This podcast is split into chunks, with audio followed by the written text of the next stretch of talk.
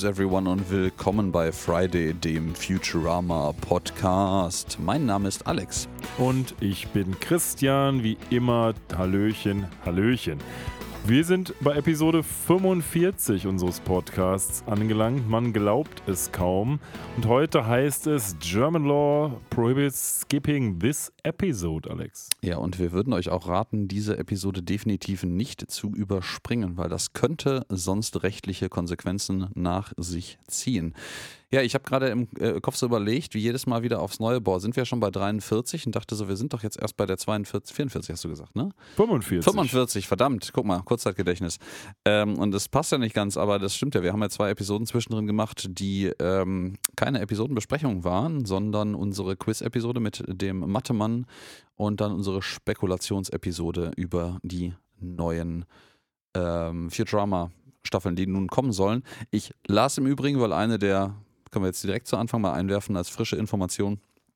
Einer der Sprecher hat über Twitter offensichtlich ein bisschen was fallen lassen und die sollen wohl this summer kommen, weil bis jetzt gibt es ja noch keine konkreten Release-Dates dafür, wo alle sehnsüchtig drauf warten, aber this summer ist wohl der Shit. Ja, habe ich auch gelesen. Gut, this summer kann natürlich erstmal vieles heißen. Für mich immer noch am interessantesten ist eigentlich, wie die Ausstrahlungs- ähm, wie der Ausstrahlungstonus sein wird, sprich, ob die alle auf einmal droppen oder ob die das irgendwie einmal wöchentlich machen. Und das hat ja auch Auswirkungen auf unseren Podcast. Aber gut, da müssen wir uns überraschen lassen, weil da gibt es, glaube ich, noch keine wirklichen Informationen zu. Nee, nicht wirklich. Da müssen wir uns doch tatsächlich äh, äh, dann überlegen, wie wir das wirklich handhaben wollen. Weil wenn die jetzt einmal so einen God-Drop machen äh, und alles äh, freischalten, hm, müssen wir uns das überlegen. Ich meine, wir müssen uns unabhängig davon so oder so überlegen, selbst wenn die die jede Woche oder jede zwei Wochen raushauen, was der die wahrscheinlichste Alternative ist, wenn überhaupt, müssten wir uns echt überlegen, ähm, ob wir unsere bisherige Abfolge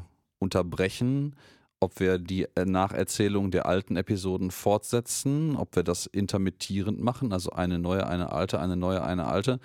Ähm, wir können das doch einfach mal unsere Zuhörenden äh, denen, das überlassen und quasi mal so eine virtuelle Umfrage starten. Und äh, diese Meinung darüber könnt ihr uns unter folgendem Kanal mitteilen. Ihr erreicht uns auf Instagram und Twitter unter @fridaypodcast sowie im Web unter friday.live oder schickt uns eine E-Mail über info at friday.live. Ja, vielleicht noch ein kurzer Rückgriff auf das letzte Mal, die letzte Episode. Ihr habt es vielleicht gemerkt, es klang ein bisschen anders, als ihr es gewohnt seid. Ihr seid ja von uns knackige perfekte Audioqualität gewohnt. Beim letzten Mal mhm. klang es aber ein bisschen so, als wäre ich schon aus meiner Wohnung geflogen, konnte noch ins Haus rein und würde in einer Mülltonne wohnen. War aber nicht so. war aber auch so. Ja. War auch so natürlich. Nein, es war nicht so. Das, der Übeltäter war das Mikrofon, respektive ich selbst, denn das Mikrofon war zwar da, ich auch, aber das Mikrofon hatte mir leider seinen Rücken zugedreht, sprich es war einfach falsch rum im Halter und dementsprechend hatten wir nur den Raumklang und das klang halt so, als wäre ich Christian aus der Mülltonne und nicht äh, Christian Christian, der hier vom normalen Mikro haust. Genau, und da wir hier äh, für die Techies äh, als Inside-Info mit zwei äh, Großmembranmikrofonen arbeiten, die eine Supernierencharakteristik hat, hat man auf der anderen Seite vom Mikro 180 Grad gedreht. Zwar immer noch ein bisschen Aufnahme, Lautstärke, aber nicht mal ansatzweise. Dafür werden die Raumklänge von der anderen Seite umso mehr aufgenommen, deswegen klang er ein bisschen hohl. Ähm, das liegt nicht an einem kurzzeitigen Intelligenzverlust, ähm, sondern einfach nur an einem äh, kurzen Brainfart, als er das Mikro in den Halter gesteckt hat. Und äh, ich habe das tatsächlich zum Ende der Episode bemerkt, weil ich dann von hier aus den Schriftzug auf dem Mikro lesen konnte und mir das erst zum Ende hin aufgefallen ist. Aber dann da einen Hinweis drauf zu geben, ist auch totaler Unfug, weil dann halt bis zu dem Zeitpunkt hat man sich halt schon an die Audioqualität gewöhnt und es war verständlich. Ähm, und das dann zum Ende hin nochmal ganz kurz zu ändern, wäre einfach auch mixtechnisch totaler Schwachsinn gewesen. Deswegen haben wir es durchgezogen. Und dieses Mal wieder in altbekannter Qualität. Super. Ähm, was dein Leben in der Mülltonne angeht, ähm, was ist denn bei dir so in der letzten Zeit passiert? Wo wir gerade schon mal bei der Thematik sind? Hm, gute Frage. Was ist bei mir so passiert? Wenig Schlaf ist passiert, viel Hausbau ist passiert und ein bisschen Arbeit ist passiert. Aber ich überlege gerade, ob ich irgendeine super Story habe, die ich jetzt mal um die Köpfe schmeißen kann. Aber tatsächlich ist mein Leben gerade maßgeblich von diesen drei Aspekten äh, sag ich mal, primär beherrscht. Und äh, dementsprechend gibt es jetzt auch nicht so super viel Tolles zu berichten. Im Haus geht es langsam richtig los. Jetzt morgen wird ein äh, Abflussrohr verlegt und nächste Woche kommen die Stromleitungen. Und wenn alles gut läuft, werden wir wahrscheinlich irgendwie Mitte, Ende April da einziehen. Schauen mal, wie gut es wirklich läuft. Ja, und ansonsten ist tatsächlich das Leben so vorangeschritten, ohne dass es mir irgendwas Besonderes aufs Butterbrot geschmiert hat. Und äh, wie war es denn bei dir so? Oh, das ist äh, ja auch manchmal ganz gut so. Ja, bei mir ist tatsächlich noch weniger Spannendes passiert. Ich baue gerade aktuell kein Haus. Äh, ich habe keine ansonsten irgendwie. Ich glaube wirklich in den letzten zwei Wochen ist nennenswert eigentlich nichts Großartiges passiert. Ich war ein bisschen unterwegs, irgendwie, mich mit bekannten Freunden getroffen, war bei Freunden in Siegburg. Ähm, Homeoffice-WG und ein bisschen mit denen quatschen. Ähm, da bin ich dann äh, leider frühzeitig rausgeflogen, nicht weil die mich nicht haben wollten, sondern weil die Maler im Hause waren und die Maler der Meinung waren, also nicht der, der Meinung waren spontan, sondern schon geplant hatten, den äh, Hausflur äh, zu streichen und unter anderem auch den Holzfußboden zu streichen. Und das hieß halt, ab 17 Uhr durfte niemand mehr das Haus bis zum nächsten Morgen verlassen, äh, außer in Notfällen. Und äh, deswegen bin ich dann äh, kurzfristig da geflohen quasi vor dem wild äh, äh, wütenden Maler mit seinem Pinsel in der Hand, der mir hinterher rannte. Hm. Ähm, ich ich mache das jetzt ein bisschen dramatischer, äh, als es eigentlich ist. Ähm, völlig überraschenderweise. Nein, es ist einfach, es ist nicht, nicht viel Spannendes passiert in den letzten zwei Wochen. Alles äh, völlig beim Alten geblieben. Ja, ja und. Dann, dann, äh, lass uns doch einfach vielleicht, bevor wir jetzt alle dreimal sagen, dass bei uns nichts Spannendes passiert ist. Ja, wir äh, können das auch einfach nochmal sagen, dass bei uns nichts Spannendes passiert ist. Also so, einfach mal in die, in die Episode starten, mit genau. der wir uns heute beschäftigen wollen. Wie heißt die denn? Starten wir. Die heißt Bendin in the Wind. Und auf Deutsch? Ja, Bänder auf Tour. Vielleicht noch die Eckdaten kurz hinterhergeschmissen, dass die englische Folge, also das Original vom 22. April 2001. Das deutsche Übersetzungsteil hinterher vom 27. Juli 2002. Ja, auch hier wieder, ja, Bending in the Wind, Bänder auf Tour. Ja, gut, Bänder auf Tour klingt eher so wie der Titel eines lustigen Taschenbuchs, aber ja. mir fällt jetzt auch gerade nichts Besseres ein, tatsächlich. Ja, ich sag mal, es ist auch, muss ich da tatsächlich sagen, das haben wir vielleicht schon, ich weiß nicht, wie oft ich das schon gesagt habe, ich mache mir da keine Notizen zu, aber es ist halt auch ein bisschen undankbar, weil es ist halt nun mal Englisch und es ist eine Referenz hier, das können wir jetzt einmal ganz kurz auch sagen, eine Referenz natürlich auf den äh, Bob Dylan-Song Blowing in the Wind, äh, was tatsächlich hier, muss ich sagen, schön zum restlichen Setting der Episode passt. Ähm, weil das einfach in die Zeit auch gehört, um die sich diese Episode grob dreht. Ja, und ja auch thematisch, ne? Und thematisch auch, ja, völlig korrekt. Aber das auf Deutsch zu übersetzen, ist halt vielleicht auch nicht so die dankbarste Variation, die man haben kann an der Stelle. Ne? Nee, vielleicht noch ein bisschen was zu den Hintergründen. Wer hat es geschrieben? Ein Mensch, den wir noch nie in diesem Podcast gecredited haben, der aber heutzutage und jetzt das erste Mal von uns tatsächlich namentlich benannt werden soll. Es wurde nämlich geschrieben von Eric Horsted. Und warum sage ich das? Naja, zum einen, weil Eric Horsted die meisten Bender-Folgen schreibt. Der ist also tatsächlich jemand, der da offensichtlich sich gut auskennt. Ähm, zum Zweiten, weil er das Lied, was wir in dieser Episode hören werden, zumindest mitgeschrieben hat. Und zum Dritten, weil er der Schreiberling ist, der die meisten Futurama-Schreiberling-Credits bekommen hat. Also tatsächlich aha, jemand, der aha. maßgeblich daran beteiligt ist, dass Futurama so aussieht, wie es aussieht. Ne? Dann haben wir den noch nie erwähnt. Dass Nö. Der ist ja schon fast grobe Vernachlässigung. Oder der steigt ab jetzt erst richtig groß ein in den Bender-Episoden. Wir hatten ja schon diverse. Nee, nee, nee, nee. Der hat zum Beispiel so Sachen wie I Roommate, A Fly to Remember, The Lesser ja. of Two Evils. Also der hat aus ähm, diversen, diversen Episoden, die wir schon besprochen haben. Also ich glaube so fünf, sechs hat er schon gemacht, die wir. Das letzte war Bandless Love.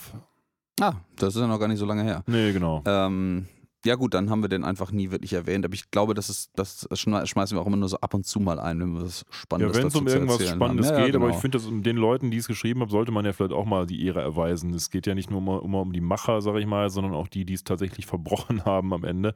Und das ist ja vielleicht auch mal ganz spannend. So, und wenn du nichts mehr hast, würde ich sagen, Nö. gehen wir nochmal rein, oder? Ja, gehen wir mal rein in die los? Episode. Wir fangen an mit Fry und Bender, die eigentlich so durch, äh, ähm, ja, mir nichts, dir nichts, durch New New York strollen, also laufen. Man weiß eigentlich gar nicht so richtig, was die da eigentlich wollen. Ne? Die sind da einfach unterwegs. Die machen einen Spaziergang, ne? Genau. Und äh, die kommen an so einem, ja, an so einem, so einem Bauarbeiterloch vorbei, also so einer, so einer Baugrube, könnte man sagen. Da schwebt gerade unserer allseits bekannter Bauarbeiter-Dude mit seinem äh, Schießer-Feinripp-Hemd und dem roten Cappy in so einem schwebenden Bagger. Ich möchte betonen, dieser Bagger hat wieder keine Reifen, Räder oder Ketten sogar nicht. Ähm, er fliegt einfach. Er fliegt, genau. Er fliegt tatsächlich, weil da ist ein riesiges Loch. Das wird auch als das NNYC Hole Project äh, betitelt. Also das New New York äh, City Hole Project. Ich habe da tatsächlich nichts zu gefunden. Also der schwebt hier einfach über so einem riesigen Loch, so als würde man irgendwie ein neues Loch bohren, wo man, wo man so einen Tunnelbohrer für eine, für eine U-Bahn ablassen kann. Ähm, da habe ich nämlich noch so Kindheitserinnerungen dran als in äh, Essen die, die Norderweiterung der äh, U-Bahn gebaut wurde, war das so ein Riesending. Da gab es irgendwo in Essen so eine, äh, abseits der Strecke, so eine große Baugrube, wo wirklich so ein, so ein rundes, tiefes Loch gegraben wurde, um dann mit irgendwie einem riesigen und fünf kleinen Kränen so einen Tunnelbohrer runterzulassen, um den eigentlichen U-Bahn-Schacht zu graben. Und das erinnert mich hier so ein bisschen daran, aber ich weiß nicht, du hast gerade einmal kurz aufs Handy geschielt, New New York City Hole Project. Nee, ich habe auch nichts beizutragen. Das klingt halt irgendwie nichts, ne? Nee, vielleicht ist es auch einfach wirklich nur ein Schild, um nochmal irgendwas Witziges zu sagen, dass mal wieder in New New York ein Projekt gemacht wird, was irgendwie keinen Sinn hat, wo einfach nur ein Loch des Loches wegen gegraben wird. es, ist, es ist hier tatsächlich auch so. Ähm, das Faszinierende daran, und das bemerken die beiden hier jetzt auch schon, weil ähm, da auch der passende Schutt zu abgeladen wird, ist, dass äh, wir erinnern uns unter New New York, das alte New York ja vergraben ist. Also man hat halt einfach so eine riesige Deckel auf Alt New York, also unser bekanntes New York heute gebaut und darüber New New York errichtet. Und äh, der Bagger gräbt jetzt, ich stelle keine Frage, wieso er so tief graben kann mit dieser relativ kleinen Schaufel. Wir wissen ja alle, was passiert, wenn man zu tief gräbt. Ja, ja, ja, die Zwerge haben zu tief gegraben. Mhm. Mhm. In diesem Fall nur der Bauarbeiter. Und äh, ja, da sind irgendwie so Fat-Free Potato Chips, die ausgegraben werden. Also offensichtlich so Devotionalien aus dem 21. 20. Jahrhundert.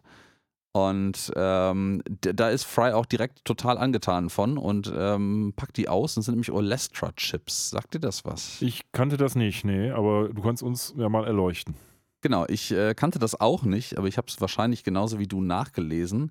Äh, Olestra ähm, ist ein, ein, ein Speisefettersatz, quasi so ein bisschen wie ein, ein künstlicher, äh, künstliche Süßstoffe, die ähm, ja geschmacklich offensichtlich und vielleicht auch sogar prozesstechnisch die gleiche Funktion äh, erfüllen sollen, aber halt gar keine Kalorien haben. Und äh, wie ich gerade erwähnt habe, sind halt Fat-Free Chips, offensichtlich also mit Olestra als Fettersatz. Ähm, das war eine ganze Weile lang voll der Shit in Amerika. Äh, das gibt es ganz vereinzelt heute offensichtlich auch noch in Produkten. Aber das ist unglaublich in Verruf geraten, weil Olestra halt super krasse Nebenwirkungen hat.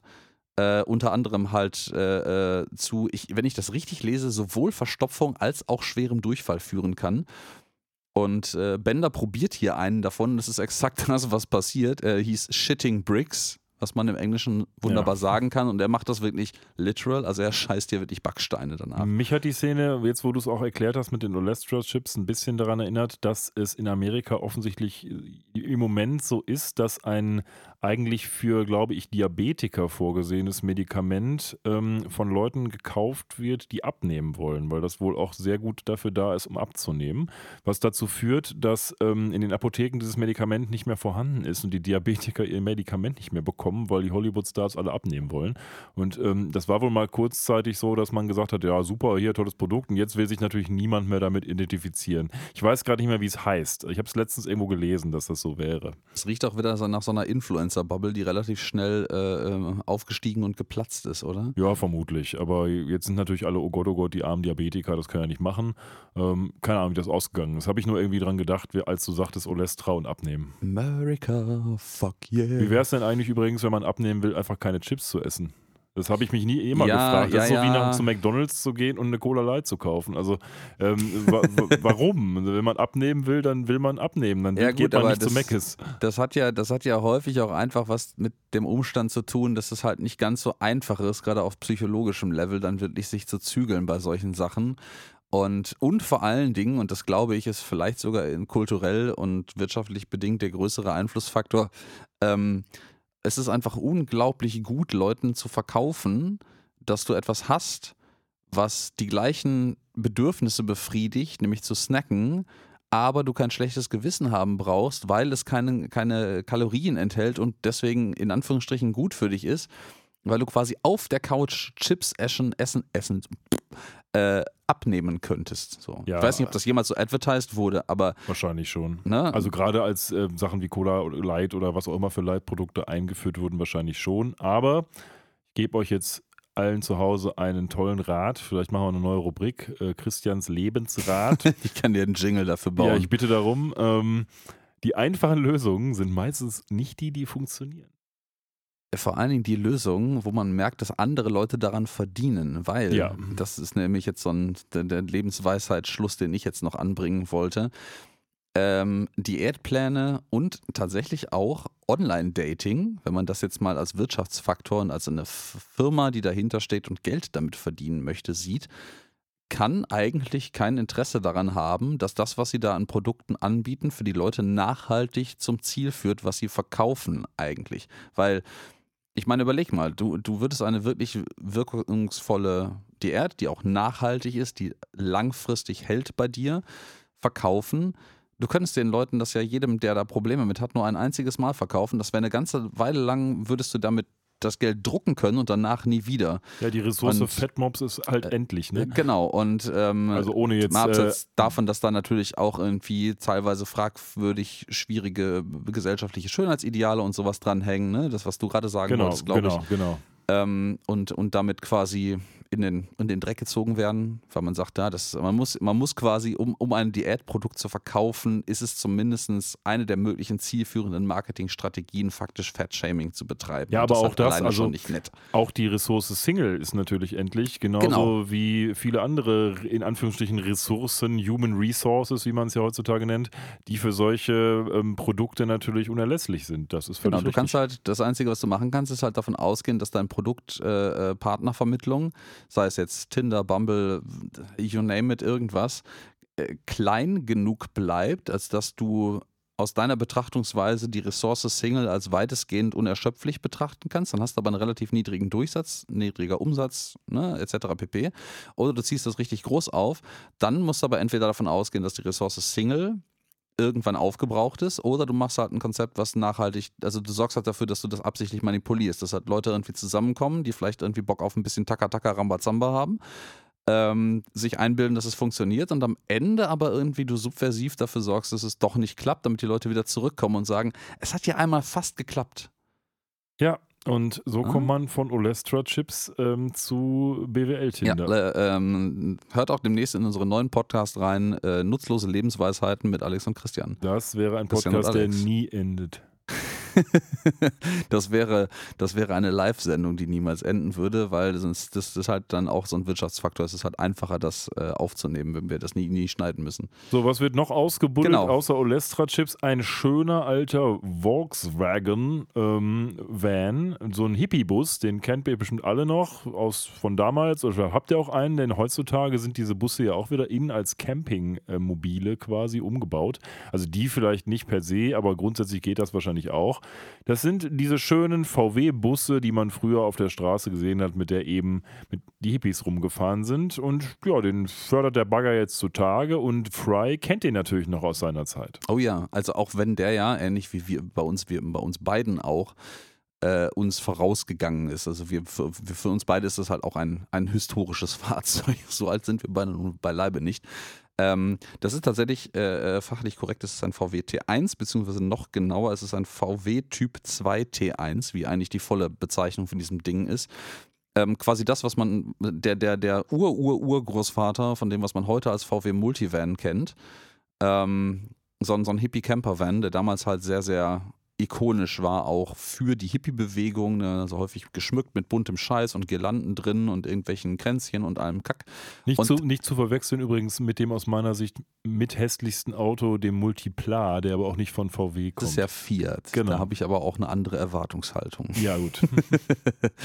ähm, ja, und der wird hier ausgegraben und äh, Fry ist da, ist da sehr angetan von. Ich weiß gar nicht, ob er da, ob er da irgendwie noch Worte drüber verliert. Ich glaube nämlich nicht. Ähm, also, äh, ja, gut, da wird jetzt so ein kleiner Joke noch eingeführt.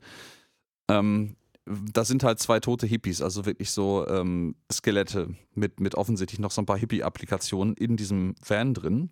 Mm, Fry klaut sich von einem der beiden äh, so, so ein blau äh, äh, meliertes ähm, Stirnband, so ein Bandana. Das trägt er im Übrigen jetzt für den Rest der Episode. Das äh, ist, ist, wichtig anzumerken für das kleines Detail. Genau, der, der, der Fahrer hat das nämlich. Das Fahrerskelett hat so ein, so ein blaues Batiktuch, glaube ich, als Bandana. Hm, genau. Und äh, ja, der macht dann noch so einen Witz darüber, weil der, ähm, der, der, der Kranfahrer sagt dann so: Ey, weißt du was, wenn du irgendwie dafür sorgst, dass die Leichen verschwinden, dann kannst du den haben.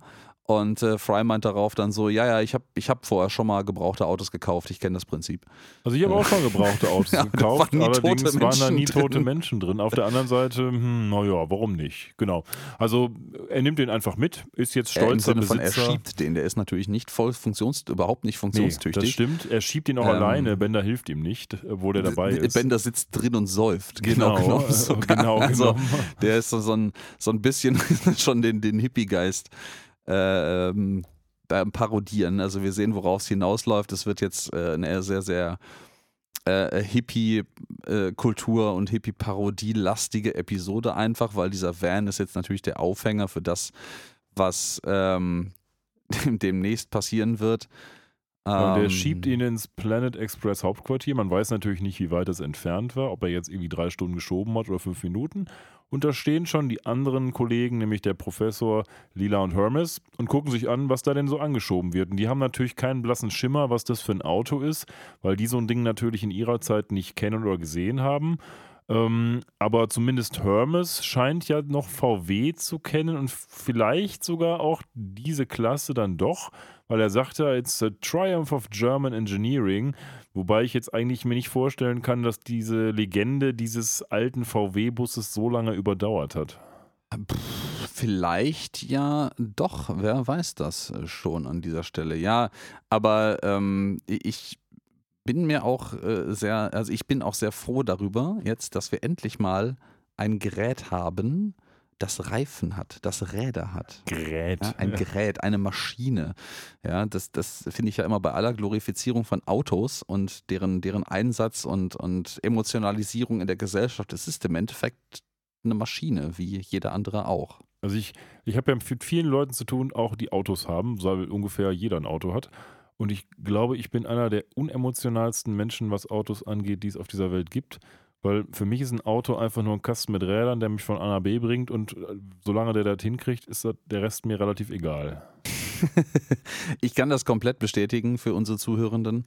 Äh, äh, Christian hat äh, in der äh, lange, äh, länger mittlerweile zurückliegenden Vergangenheit einen, einen wunderschönen E28 520i BMW besessen. Ja, aber den habe ich mir nicht ähm, extra gekauft. Nee, den hat er sich nicht gekauft. Der ist von, von seinem Großvater, glaube ich, ähm, übergeben worden, nenne ich das mal so. Ja, das war schön, das, der Wagen war schön, aber ich würde mir jetzt kein Auto kaufen, weil ich damit irgendwie eine emotionale Verbindung habe, sondern weil es mich halt fahren kann.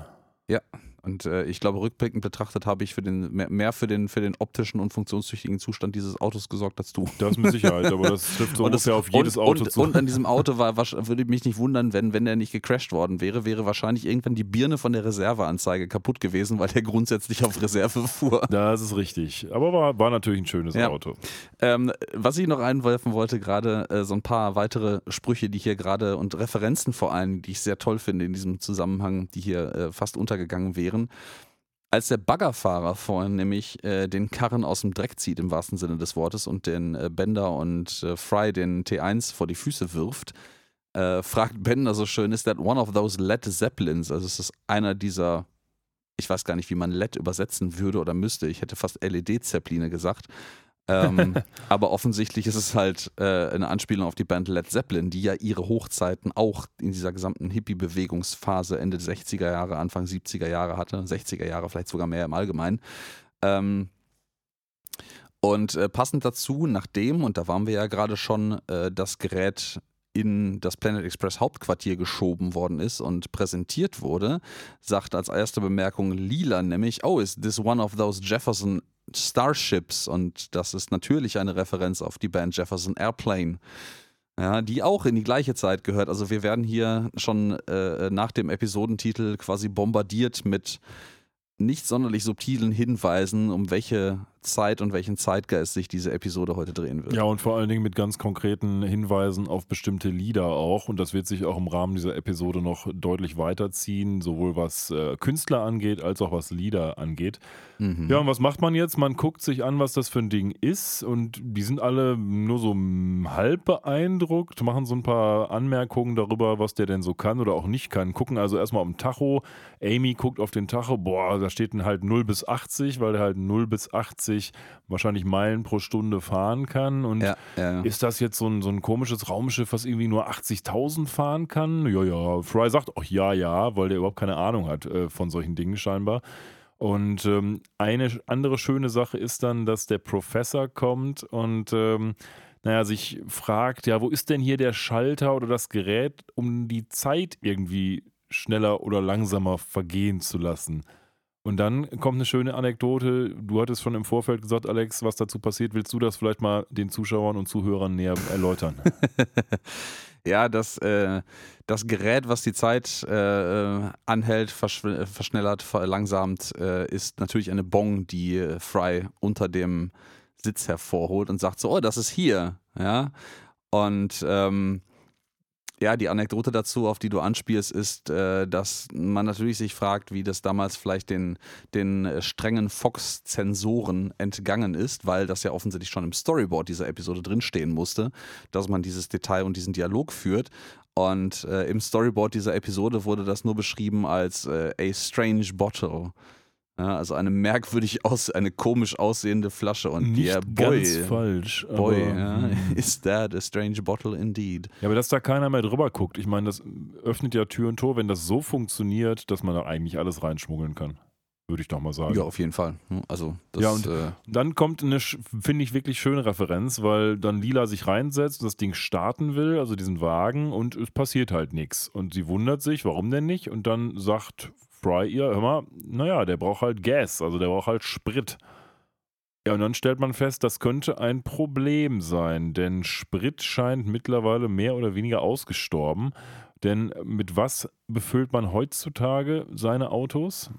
Ja, mit Whale Oil. Und ähm, die, die Angabe hier ist vom Professor, dass das ähm, dass das, äh, der Sprit, also quasi alles, was Erdöl basiert ist, seit dem Jahr äh, 2038 nicht mehr verfügbar ist, weil die Reserven damals ausgegangen sind entspricht offensichtlich der gängigen Expertenmeinung für die Reichweite der auf der Welt vorhandenen Erdölvorräte im Jahr 2000. Okay, ich wollte sagen, also heute ist das bestimmt nicht mehr, weil dann also wäre schon die Panik es, groß. Man hat es immer weiter hinausgezögert, erstens, weil man, ähm, weil man natürlich immer wieder doch Reserven gefunden hat, mit denen man vorher nicht gerechnet hat.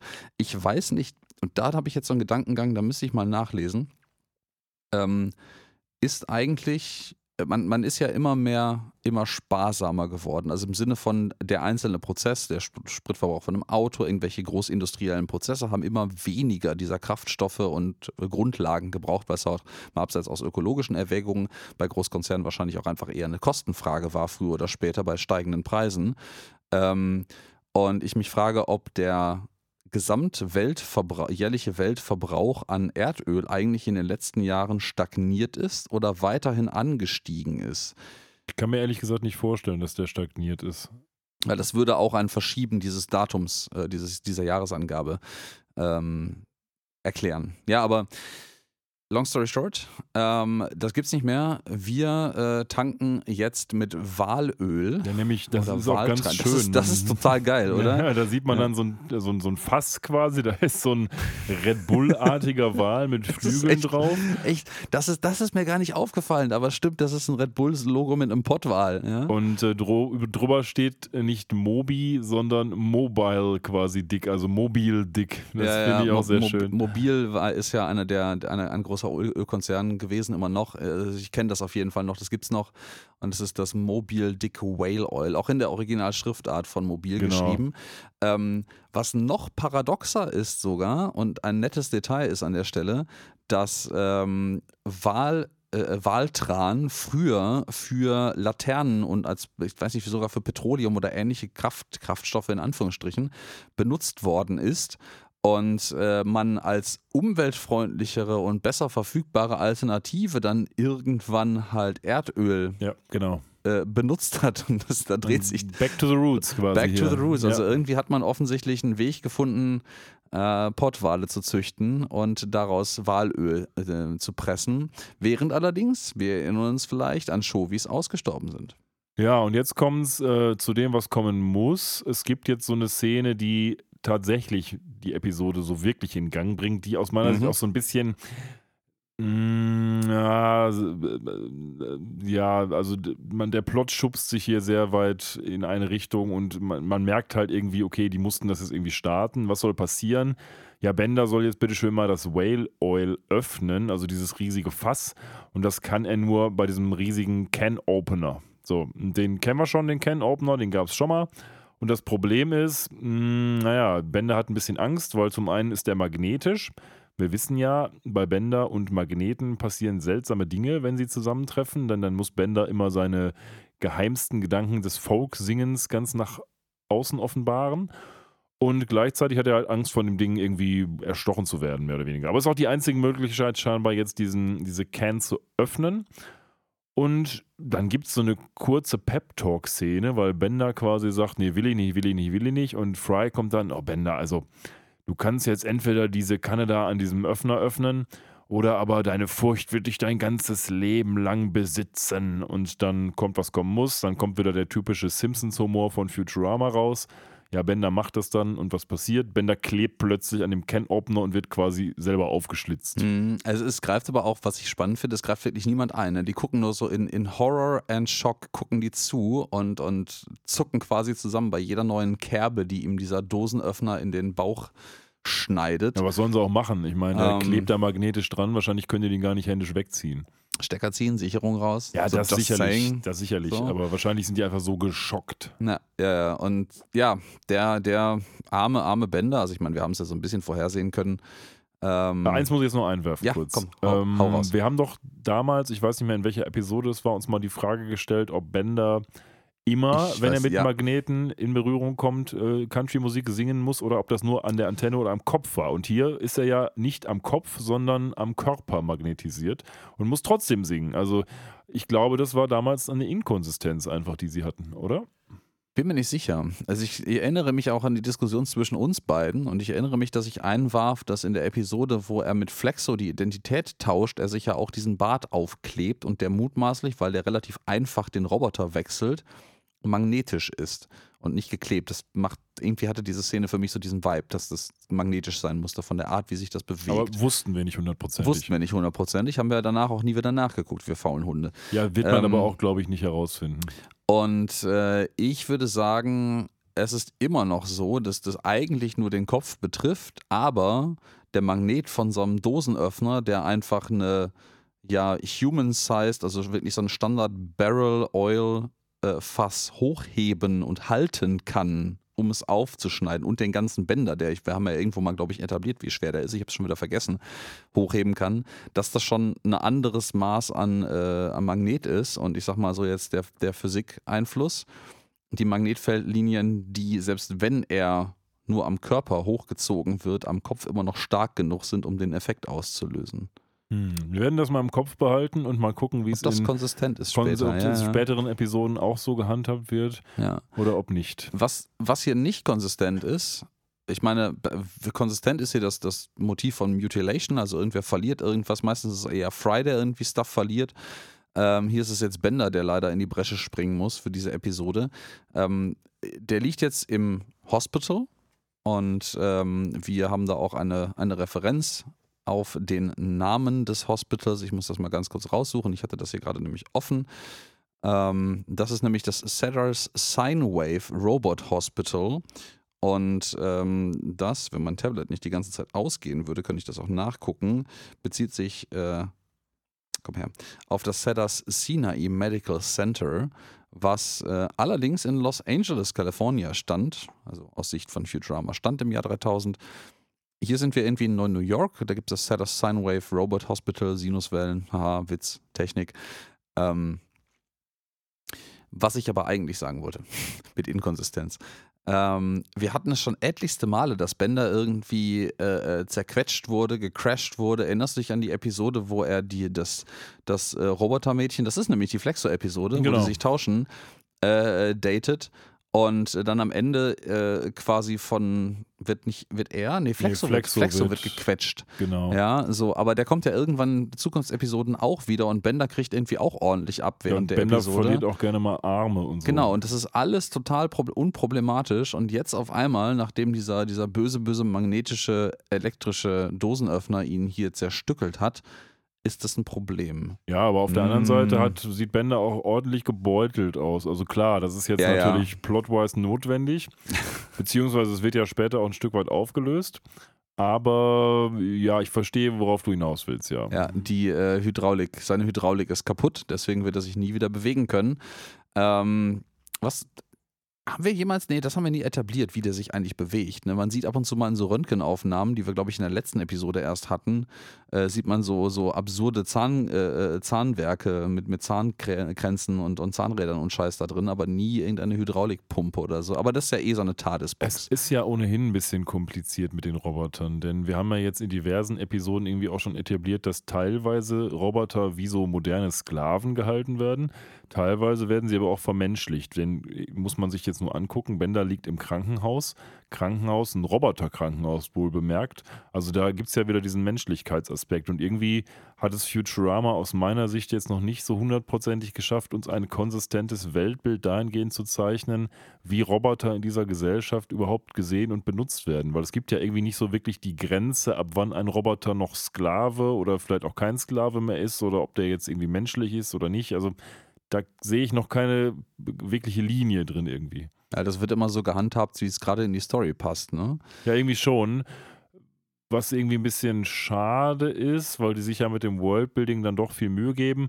Vielleicht ist es zu dem jetzigen Zeitpunkt auch nicht so wirklich äh, wichtig, aber ich erinnere mich auch nicht daran, dass es in Futurama jemals irgendwie so ein ganz komplettes, richtiges Bild gibt, was in sich dann schlüssig ist. Äh, ein bisschen, vielleicht kommen wir dann nochmal irgendwann drauf zurück und äh, beobachten das nochmal ein bisschen.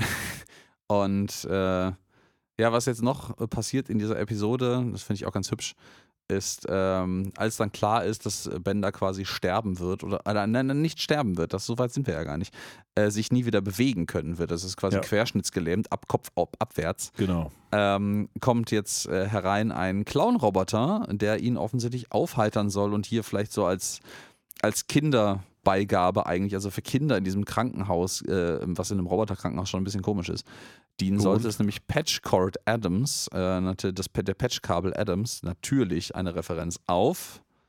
Ja, jetzt kommt mal ein bisschen meine Unwissenheit der Filmhistorie dahingehend. Also, klar, auf Patch Adams.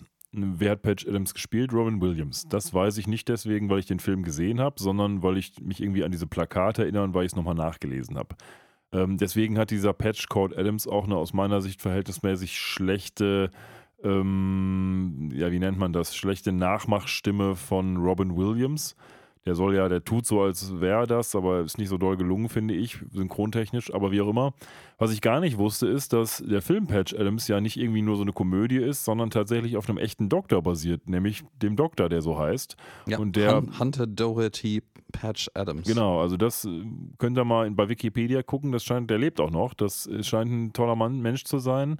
Im der- Gegensatz zu seinem Darsteller aus dem Film, leider. Ja, in der Tat. Äh, rest in Peace, Robin Williams. Ähm, das ist also eine schöne Geschichte. Der ist irgendwie ja unterwegs und organisiert jedes Jahr so etwas, was eben im Film und auch hier dargestellt wird, nämlich dass in bestimmten Krankenhäusern bestimmte Leute dann von ähm, ja, erheiternden Persönlichkeiten in Anführungsstrichen heimgesucht werden. Was ich sehr witzig finde, ist, dass das, äh, das, was er da gegründet hat, die Non-Profit-Organisation heißt Gesundheit Institute. Also wirklich auf Natürlich. Englisch, auf Deutsch mit, mit Ausrufezeichen hinter dem Gesund Gesundheit. Ja. ähm, Hat auch ein schönes Bild auf seinem Wikipedia-Eintrag, der gute Mann. ja, ja, ja, könnt ihr mal gerne nachlesen, auch äh, spannende Persönlichkeit. Ähm, ja, aber hier Patchcord Adams, äh, der Patchkabel Adams, kommt hier rein und äh, versucht halt so ein paar halbherzige Witze zu machen. Eigentlich macht er ein ziemlich ein paar äh, ziemlich äh, makabre Witze darüber, weil er dem quasi so ein, so ein äh, Ballontierchen-Figur hinhält. Ähm, Und meint so, ja komm, komm, greif dir das doch. Hol, ach, du kannst deine Arme nicht bewegen. Oh, das ist aber schade. Ja, genau. Ja, und das ist so, pff, boah, okay. Ob das äh, so hilfreich ist. Und Bender meint so, nein, ich kann meine Arme nicht bewegen, ansonsten würde ich dich jetzt gerade erwürgen. Ja, Ja, was, der was, geht- was hm? ein lustiger, logischer Zirkelschluss ist, weil wenn er seine Arme bewegen könnte, dann hätte dieser Witz nicht, äh, ihn nicht äh, so aufgewühlt. Und der, Ja, das egal. ist richtig. Auf jeden Fall haut er auch wieder ab, der Patchcode Adams, sagt doch noch irgendwie, ja, ähm, hoffentlich geht es dir bald better, besser. Guckt einmal kurz auf diesen Bogen, der da vor dem Bett in bester amerikanischer Tradition liegt, wo dann draufsteht, was Bender hat und sagt, ähm, ja, äh, tschüss, ich gehe mal, weil dir geht's wohl nicht mehr besser. Jo, jo, jo. Und ja, Fry ist aber hier ganz anderer Meinung, äh, nachdem dann alle irgendwie auch der Meinung sind, ja, vielleicht sollte man sich da einfach einen neuen Roboter holen und wir lassen das jetzt mal irgendwie sein. Ähm, sondern meinst du, wir, wir können den doch nicht einfach alleine lassen hier, das ist mein bester Freund. So, der ist doch nicht nur eine Maschine, die man irgendwie wegwerfen kann, wo wir wieder zumindest bei der einzigen Konstante sind, was das Weltbild von Robotern hier angeht, nämlich das Verhältnis zwischen Fry und Bender. Das ist vergleichsweise konstant, was Ja, das schon. Gefühle von Fry gegenüber Bender angeht. Aber das war ja auch zumindest. nie anders und das war immer so, dass, also jedenfalls nach den ersten paar Episoden so, dass die beiden halt sehr gut befreundet sind und dass das Friday natürlich nicht als reine Maschine sieht, klar. Aber naja, auf jeden Fall ist dann Bender, der liegt da so rum und eigentlich denkt jetzt jeder, ja gut, das war's jetzt, aber die Hilfe ist schon unterwegs, nämlich in Form desjenigen, der auf einem anderen Patientenbett neben Bender liegt. Ja, und ähm, das ist kein geringer als Beck. Ehrlich gesagt hatte ich überhaupt keine Ahnung, wer das ist, als ich das das erste Mal so gesehen habe.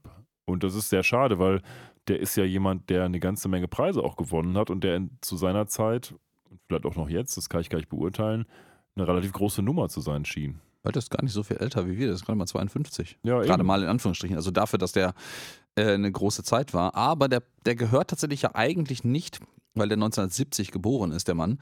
Ähm, dann wird er dieses Jahr 53. Ähm, gehört halt eigentlich gar nicht so in diese Hippie-Zeit rein. Ne? Das ist halt das, das, das Spannende hier eigentlich. Richtig, genau. Der ist halt lange, lange danach geboren, hat das erste Instrument gelernt, lange bevor diese ganze Bewegung eigentlich schon, äh, schon längst durch war. Summer of Love und die ganze Geschichte. Da war er nicht mal geboren. Aber der liegt hier im Nebenzimmer, äh, eigentlich im gleichen Zimmer, nur von so einem Vorhang getrennt.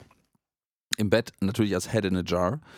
Äh, und äh, lässt sich gerade auf so einen, äh, so einen Körper drauf schweißen, damit er offensichtlich mehr Bühnenpräsenz hat. Ja, vielleicht mal ganz kurz noch dazu. Es, er wird natürlich jetzt auch bei Futurama vom echten Beck gesprochen. Also der, der Musiker, Schrägstrich, Schauspieler, Schrägstrich, Synchronsprecher, Schrägstrich, was auch immer, ähm, ist hier am Start. Das ist auch nicht sein einziger Credit. Der hat auch in anderen Sachen mitgespielt. Erinnerst du dich zum Beispiel noch an die Rugrats, diese ähm, Oh ja, Cartoon-Serie? oh da ja hat er lange ist mitgespielt. her, aber dunkle Erinnerungen, aber ja. Und auch in einem anderen sehr guten Film hat er mitgesprochen. Ähm, nee, gar nicht wahr. Hat er einen Soundtrack-Track gespielt, nämlich bei Scott Pilgrim gegen den Rest der Welt. Das ist auch ein toller Film.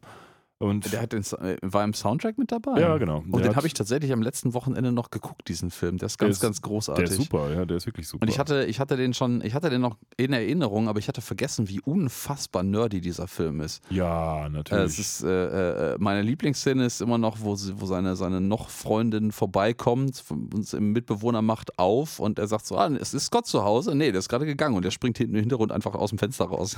Lustiger Fun. Fact auch, da waren, war die Geburtsstunde von vielen Schauspielern, die heutzutage richtig viel machen. Zum Beispiel die Schlagzeugerin von der Band von Scott Pilgrim, das ist Alison Pill, die Schauspielerin, und die spielt heutzutage in Picard mit äh, oder hat in Picard mitgespielt und ist jetzt quasi die alternierende Borg-Queen geworden. Also das Oh, ist schon oh, oh, ähm, oh. Was, was ganz Lustiges. Und außerdem, einer der bösen Ex-Freunde ist Captain America. Ja, ja, richtig, richtig. ja. Das habe ich auch irgendwie zur Kenntnis genommen, weil das ich, äh, das muss schon eine ganze Weile her sein, dass ich diesen Film zum letzten Mal gesehen habe, weil das ist mir damals nicht aufgefallen, dass das einfach Captain America ist, der äh, damals noch in einem, in einem Film mitgespielt hat, der vergleichsweise wenig Beachtung gefunden hat. Ja, die Marvel-Schauspieler sind ja auch alle keine großen Stars gewesen, die meisten jedenfalls nicht. Ähm, und Chris gewesen Evans, ist der wichtige Punkt. Ja, ja, und Chris Evans ähm, war, glaube ich, zu dem Zeitpunkt noch gar nicht so wirklich bekannt. Ja.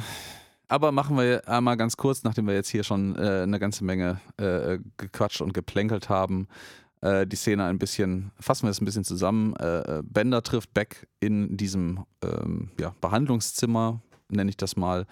Und äh, ja, man kommt halt so ins Gespräch über, über Musik. Beck hat lustigerweise in seinem Jar, wo sein Head drin ist, noch so eine dieser, dieser Gestelle um den Hals, wo man sich eine Mundharmonika einspannen kann. Ich finde das sehr spannend. Mein Vater hatte früher auch so eine, weil er nämlich auch Gitarre spielte. Und ich weiß, dass der früher auch so ein, so ein, so ein verchromtes Gestell hatte, was man sich in den Nacken klemmen, nicht klemmen konnte, dann konntest du das so umhängen und dann konntest du vorne eine Mundharmonika einspannen, die du quasi dann dü, dü, dü, dü spielen konntest, während du beide Hände an der Gitarre hast. Ich hatte so ein Ding, also nicht so ein Gestell, aber zumindest so eine ganz alte, eiserne Mundharmonika auch, weil die halt irgendwie in der Kiste lag, als ich ein Kind war, weil meine beiden Eltern ja Musikschullehrer waren.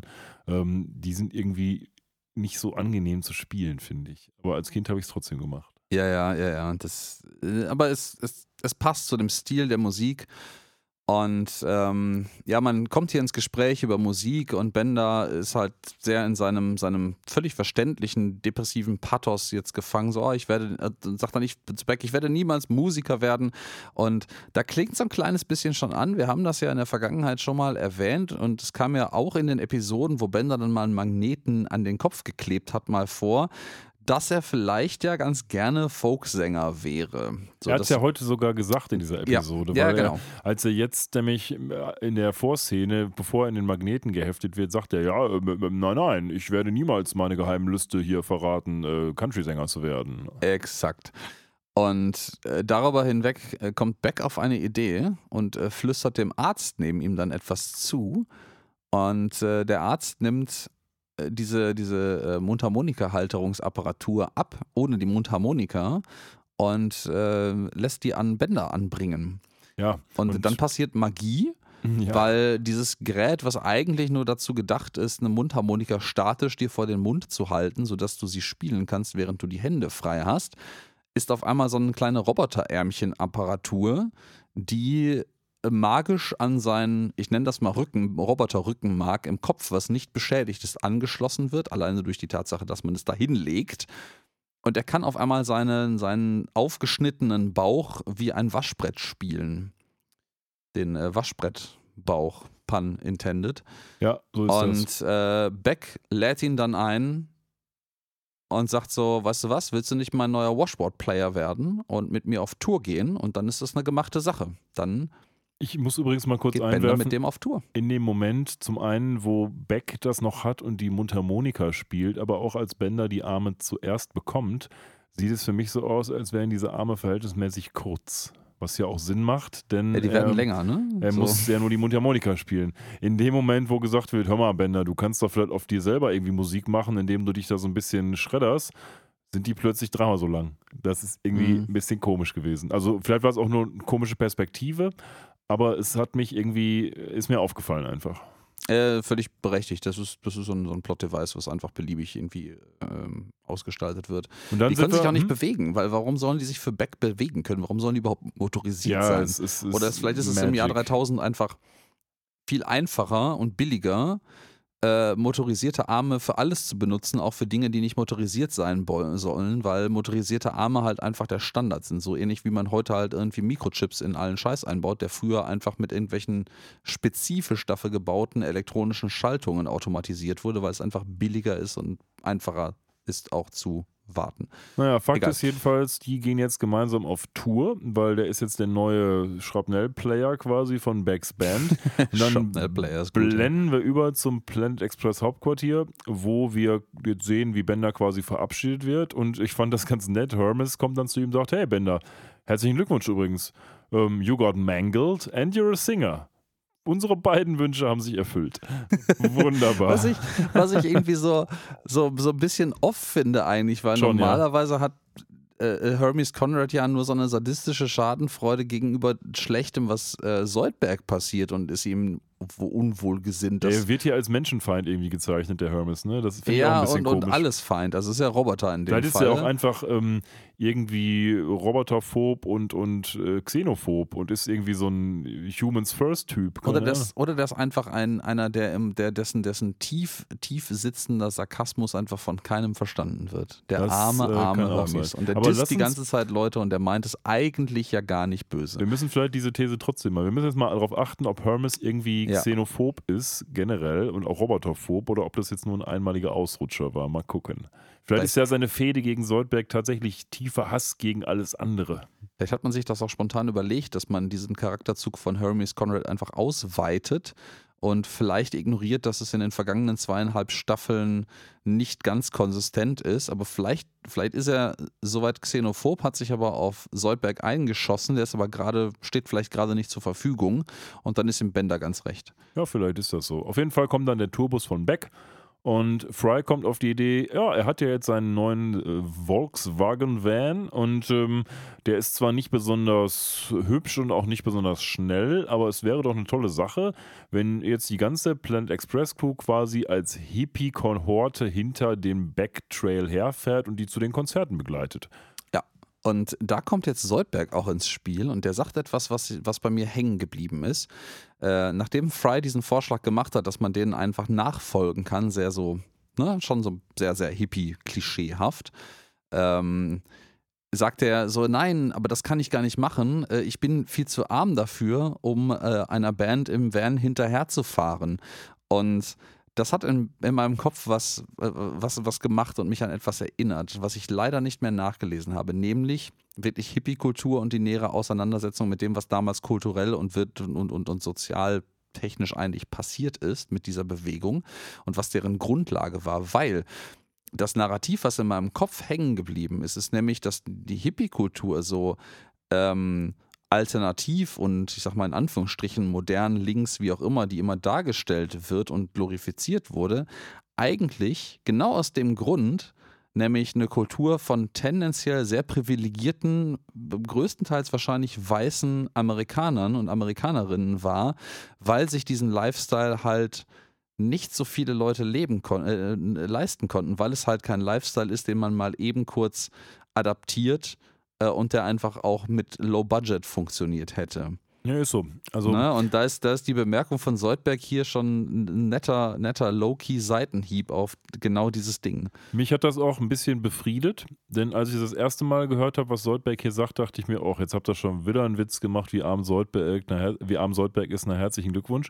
Zum anderen ähm, kam dann aber schnell die Erkenntnis zum einen, das, was du gerade gesagt hast, ähm, zum anderen hat mich das in kleinerem Rahmen tatsächlich auch daran erinnert, das sind jetzt keine Hippies, aber die, die 15, 16, 17-Jährigen mit äh, Punker, Pseudopunker, die in der Essener Innenstadt immer sitzen oder saßen zu unserer Zeit und die da irgendwie dachten, sie sind die allerkrassesten. Und dann um 17 Uhr mussten sie aber alle nach Hause nach Essen werden, weil Mama jetzt Essen fertig hat. Ähm, weil die Haushälterin gekocht oder hat. Oder weil die Haushälterin das gekocht hat ähm, oder gekauft hat. Also genau daran hat mich das nämlich auch erinnert, dass solch ein Lebensstil ähm, meist oder oft damit verbunden ist, dass man entweder irgendwie von zu Hause aus seinem Geld ausbrechen will oder aber, dass man eigentlich einen gut situierten Hintergrund hat und genau deswegen dieses Leben überhaupt erstmal führen kann. Das ist schon so. Ja, aber wenn man, wenn man diesen Gedanken jetzt mal gerade nochmal logisch weiterführt, finde ich, dass eigentlich sogar ähm, wenn, das, wenn es eine ehrliche ähm, ähm, revolutionäre Bewegung ist, die gesellschaftliche Missstände durch ihre Rebellion aufdecken möchte und, und anzeigen möchte, finde ich das sogar einen völlig, ähm, es ist eine verständliche und sogar vielleicht eine gute Geschichte, dass nämlich genau die Leute, die aus den privilegierten Schichten kommen, die nicht so viel zu verlieren haben, nämlich ihre Lebensgrundlage nicht, ähm, diejenigen sind, die dann mit dieser Rebellion anfangen, wie nämlich gerade zum Beispiel die von dir genannten Kinder aus den mutmaßlich äh, reichen oder gut betuchten Familien, die sich dann als Punker, als vielleicht Rebellion mehr gegen ihre Eltern als gegen die Gesamtgesellschaft äh, in, die, in die Stadt setzen und da anfangen im Punker-Outfit äh, mit, mit Stecknadeln durch die Ohren äh, zu schnorren. Ja, ich befürchte nur, dass ähm, die Hippie-Bewegung vielleicht dann doch etwas zielgerichteter in ihrer Kritik an der Gesellschaft war als die 15-jährigen Punker in der Essener Innenstadt. Ich weiß gar nicht, ob die damals alle so viel älter waren, aber ist ein anderes Thema. Äh, dafür habe ich auch zu wenig Hintergrundinfos recherchiert darüber, um das jetzt noch nicht, das, das Thema weiter auszuführen, ohne in komplett reine Spekulation abzudriften und dann wird es vielleicht auch ein bisschen albern. Ähm, Was jetzt aber passiert, Ja, oder wolltest du noch? Ja, genau, erzähl weiter. Ich Da wollte ich in- wahrscheinlich in, auch drauf In hinaus. bester Indiana Jones-Manier sehen wir jetzt eine Weltkarte, nämlich äh, eine Weltkarte von den USA, wie sie im Jahr 3000 Gibt es eine ist. andere Welt als Nein, die USA? natürlich nicht. Äh, Und da sieht man zum einen den Beck-Transporter, wie er rumfährt, und hinten dran den Van von Fry. Der echt auch im Übrigen ganz krasse Abschweifungen übernimmt. Ne? ja, Man kann jetzt sagen, das ist vielleicht irgendwie auch in, in nicht Indiana Jones, weil da gibt es immer diese eine rote Linie. ja, das ist richtig. Aber es sieht so ähm, ähnlich aus. Sondern so der, der, der, der Darstellung halber geschuldet, dass man diese beiden Linien halt ähm, der, der Differenzierbarkeit nebeneinander über die Karte wandern lässt, aber faktisch die sich halt gegenseitig hinterherfahren. Das haben wir gerade in so einer Einstellung auch gesehen. Ähm, Was aber viel wichtiger ist an dieser Szene ist, ja, dass wir jetzt die einzelnen Bundesstaaten ähm, erstmalig in Futurama präsentiert bekommen und zwar mit Namen, weil die alle mit Namen auf dieser Karte kartografiert sind. Und da sind so ein paar schöne Sachen bei. Wir wussten natürlich, dass New, New, dass New York jetzt mittlerweile New New York heißt, aber die anderen kannten wir noch nicht, glaube ich. Nee, nee, nee, nee. Das ist doch das einzige Mal in Gesamt Futurama, dass das vorkommt. Das kommt danach nie wieder vor und es hat, ist noch nie vorgekommen. Wollen wir mal kurz durchgehen? Oder? Ja, also wir haben natürlich, das ist der No-Brainer, direkt neben New New York und da wurde ja schon am Anfang ein paar Mal äh, dumme Witze drüber gemacht, die jetzt mittlerweile gar nicht mehr so on vogue sind. Da gibt es New New Jersey. Genau, dann gibt es äh, statt Pennsylvania in bester Tschechoslowakei-Manier ein mittlerweile gesplittetes Pennsylvania, nämlich Sylvania and the Penn Republic. Ja, na, natürlich eine Referenz auf äh, Tschechien und äh, die Slowakei, ehemals die Tschechoslowakei.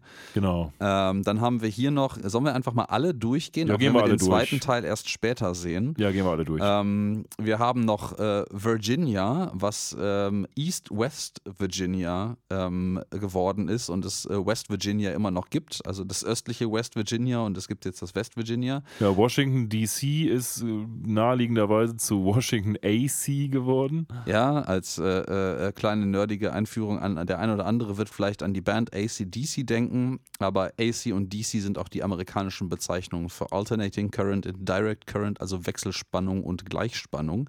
Und äh, aus dem äh, Gleichspannungsstaat äh, DC äh, Washington ist jetzt der Wechselspannungsstaat Washington geworden.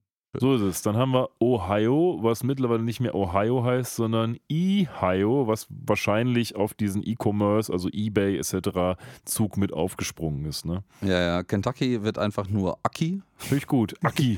Ich, ich weiß nicht, ob das eine Verkürzung ist, ob das irgendwie so ein Low-Key-Pun auf, ich weiß nicht, ist das, ist das so ein Bauernbundesland, Kentucky? Äh, äh, ist mit, mit ein bisschen auf, auf Dümmlichkeit oder so anspielt. Ich glaube schon. Ähm, wir haben noch Montana, das wird Montana, also auf das, das äh, physikalische Partikel, auf das Teilchen angesprochen, das Muon. Ja, Washington mit Washington. Ob das jetzt auf Tron tatsächlich abspielt oder einfach nur darauf, dass halt irgendwie alles mit Tron robotisch modern ist, man weiß es nicht. Ja, man weiß nicht. Äh, ähm, aus Wyoming, das bin ich, ist einer meiner Lieblinge dabei, wird Wyoming, also da ist das äh, OM äh, getauscht gegen das äh, Griechisch. Griechisch ist es? Ja, Grie- das, dieses Ohm-Symbol. Also Ja, ja, ist Buchstaben. griechisch, glaube ich. Ne? Ja, ja, genau.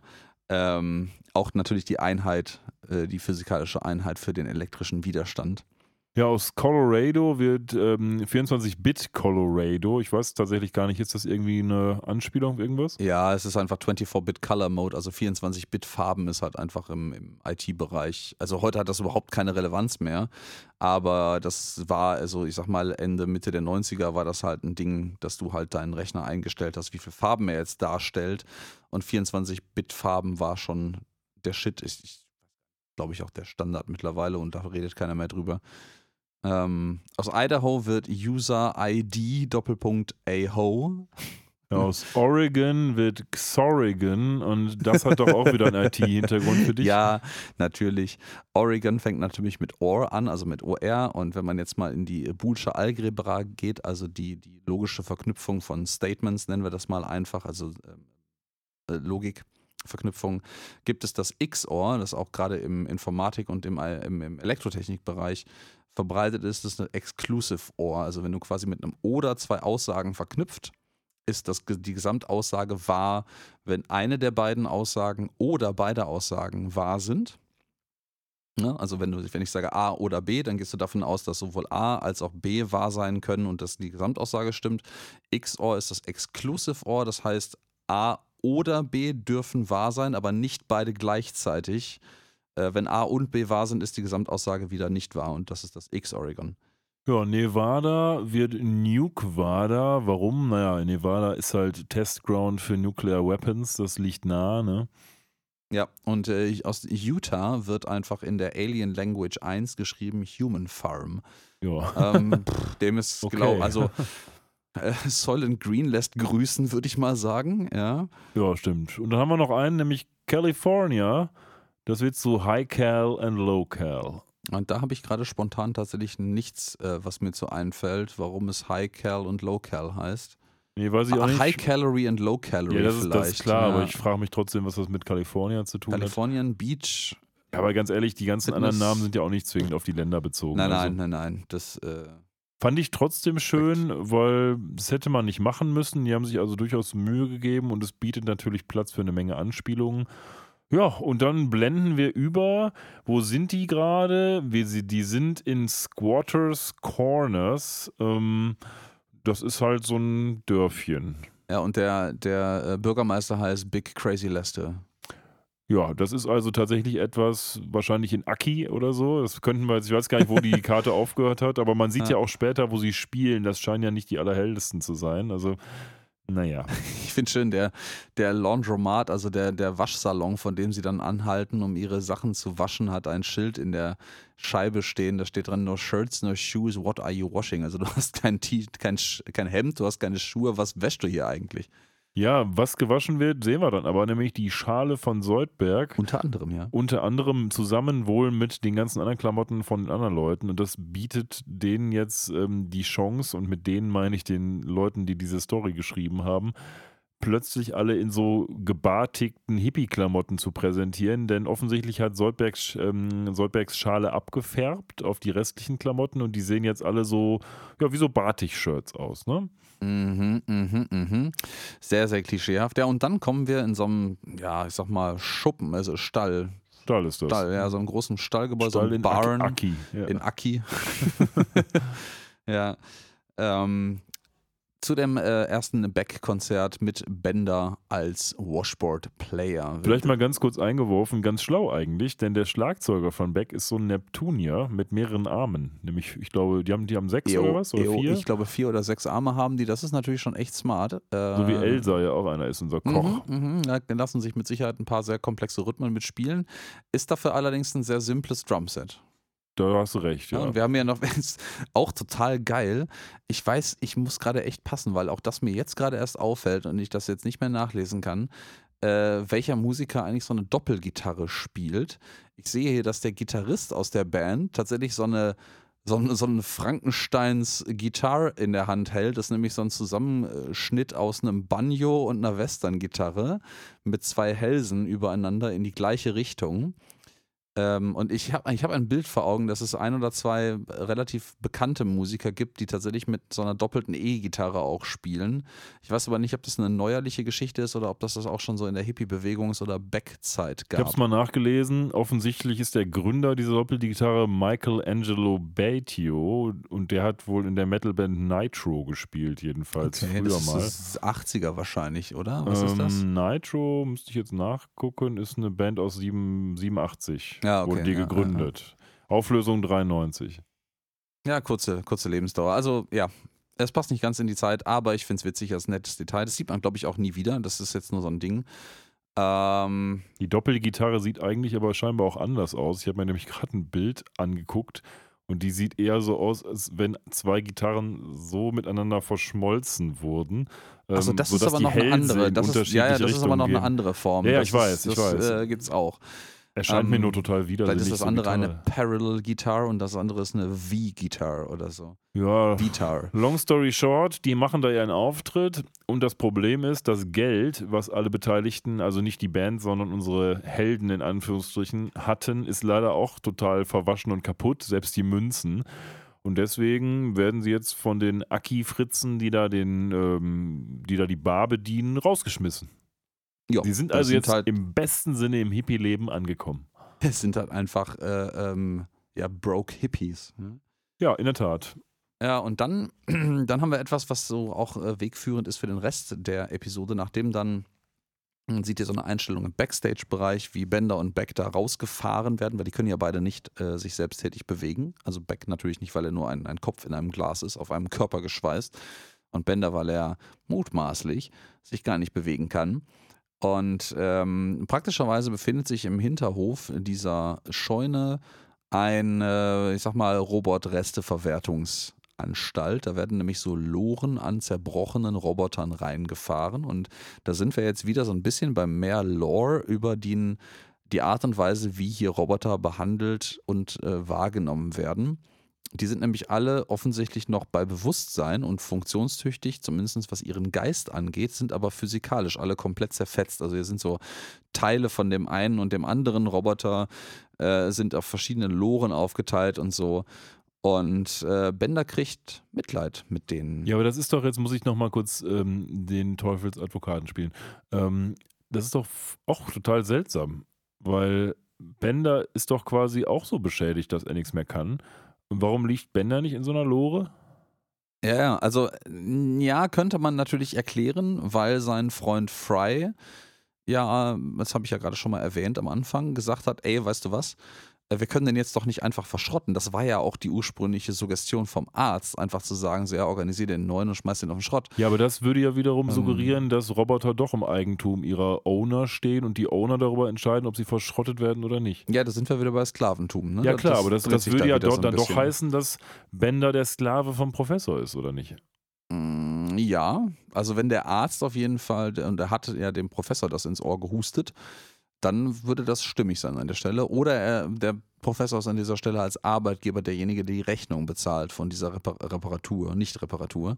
Und äh, deswegen vielleicht der Ansprechpartner für den Arzt. Gut, was aber, aber ja wiederum faktische ja, das, Herrschaft das, doch wäre. Also. Ja, auch, aber ähm, stimmt. Also leben wir, soweit wir es jetzt bemessen können, doch in einer, sag ich mal, Sklaverei der Roboter bei Futurama. Wir könnten jetzt natürlich noch unser Narrativ vorhin, dass wir hier wegen der Scheune und dem Konzert, was in der Scheune stattfindet, in einem der Hinterwäldler Bauernstaaten, angekommen sind, mutmaßen, dass das vielleicht auch bundesstaatabhängig sein, ist. Ja. So Südstaaten, ne, Sklaverei New York und ist so. Ein bisschen äh, fortschrittlicher, ja, das kann sein. Genau, das könnte halt durchaus auch sein, ähm, dass das vielleicht hier eine, eine unterschwellige Rolle spielt, aber da sind wir jetzt eigentlich in wilder Spekulation angekommen, weil mir fallen keine anderen Aspekte dieser Episode ein, wo das irgendwie zum Tragen kommen würde oder man Halspunkte dafür. Nee, nicht wirklich. Naja, auf jeden Fall klar. Die Szene soll jetzt sagen, okay, Bender kriegt Mitleid, beziehungsweise er sieht sich irgendwie natürlich auch ein bisschen selbst da, weil er privilegiert dadurch ist, dass er trotzdem er kaputt ist, noch weiter leben, in Anführungsstrichen darf. Und die werden jetzt in so eine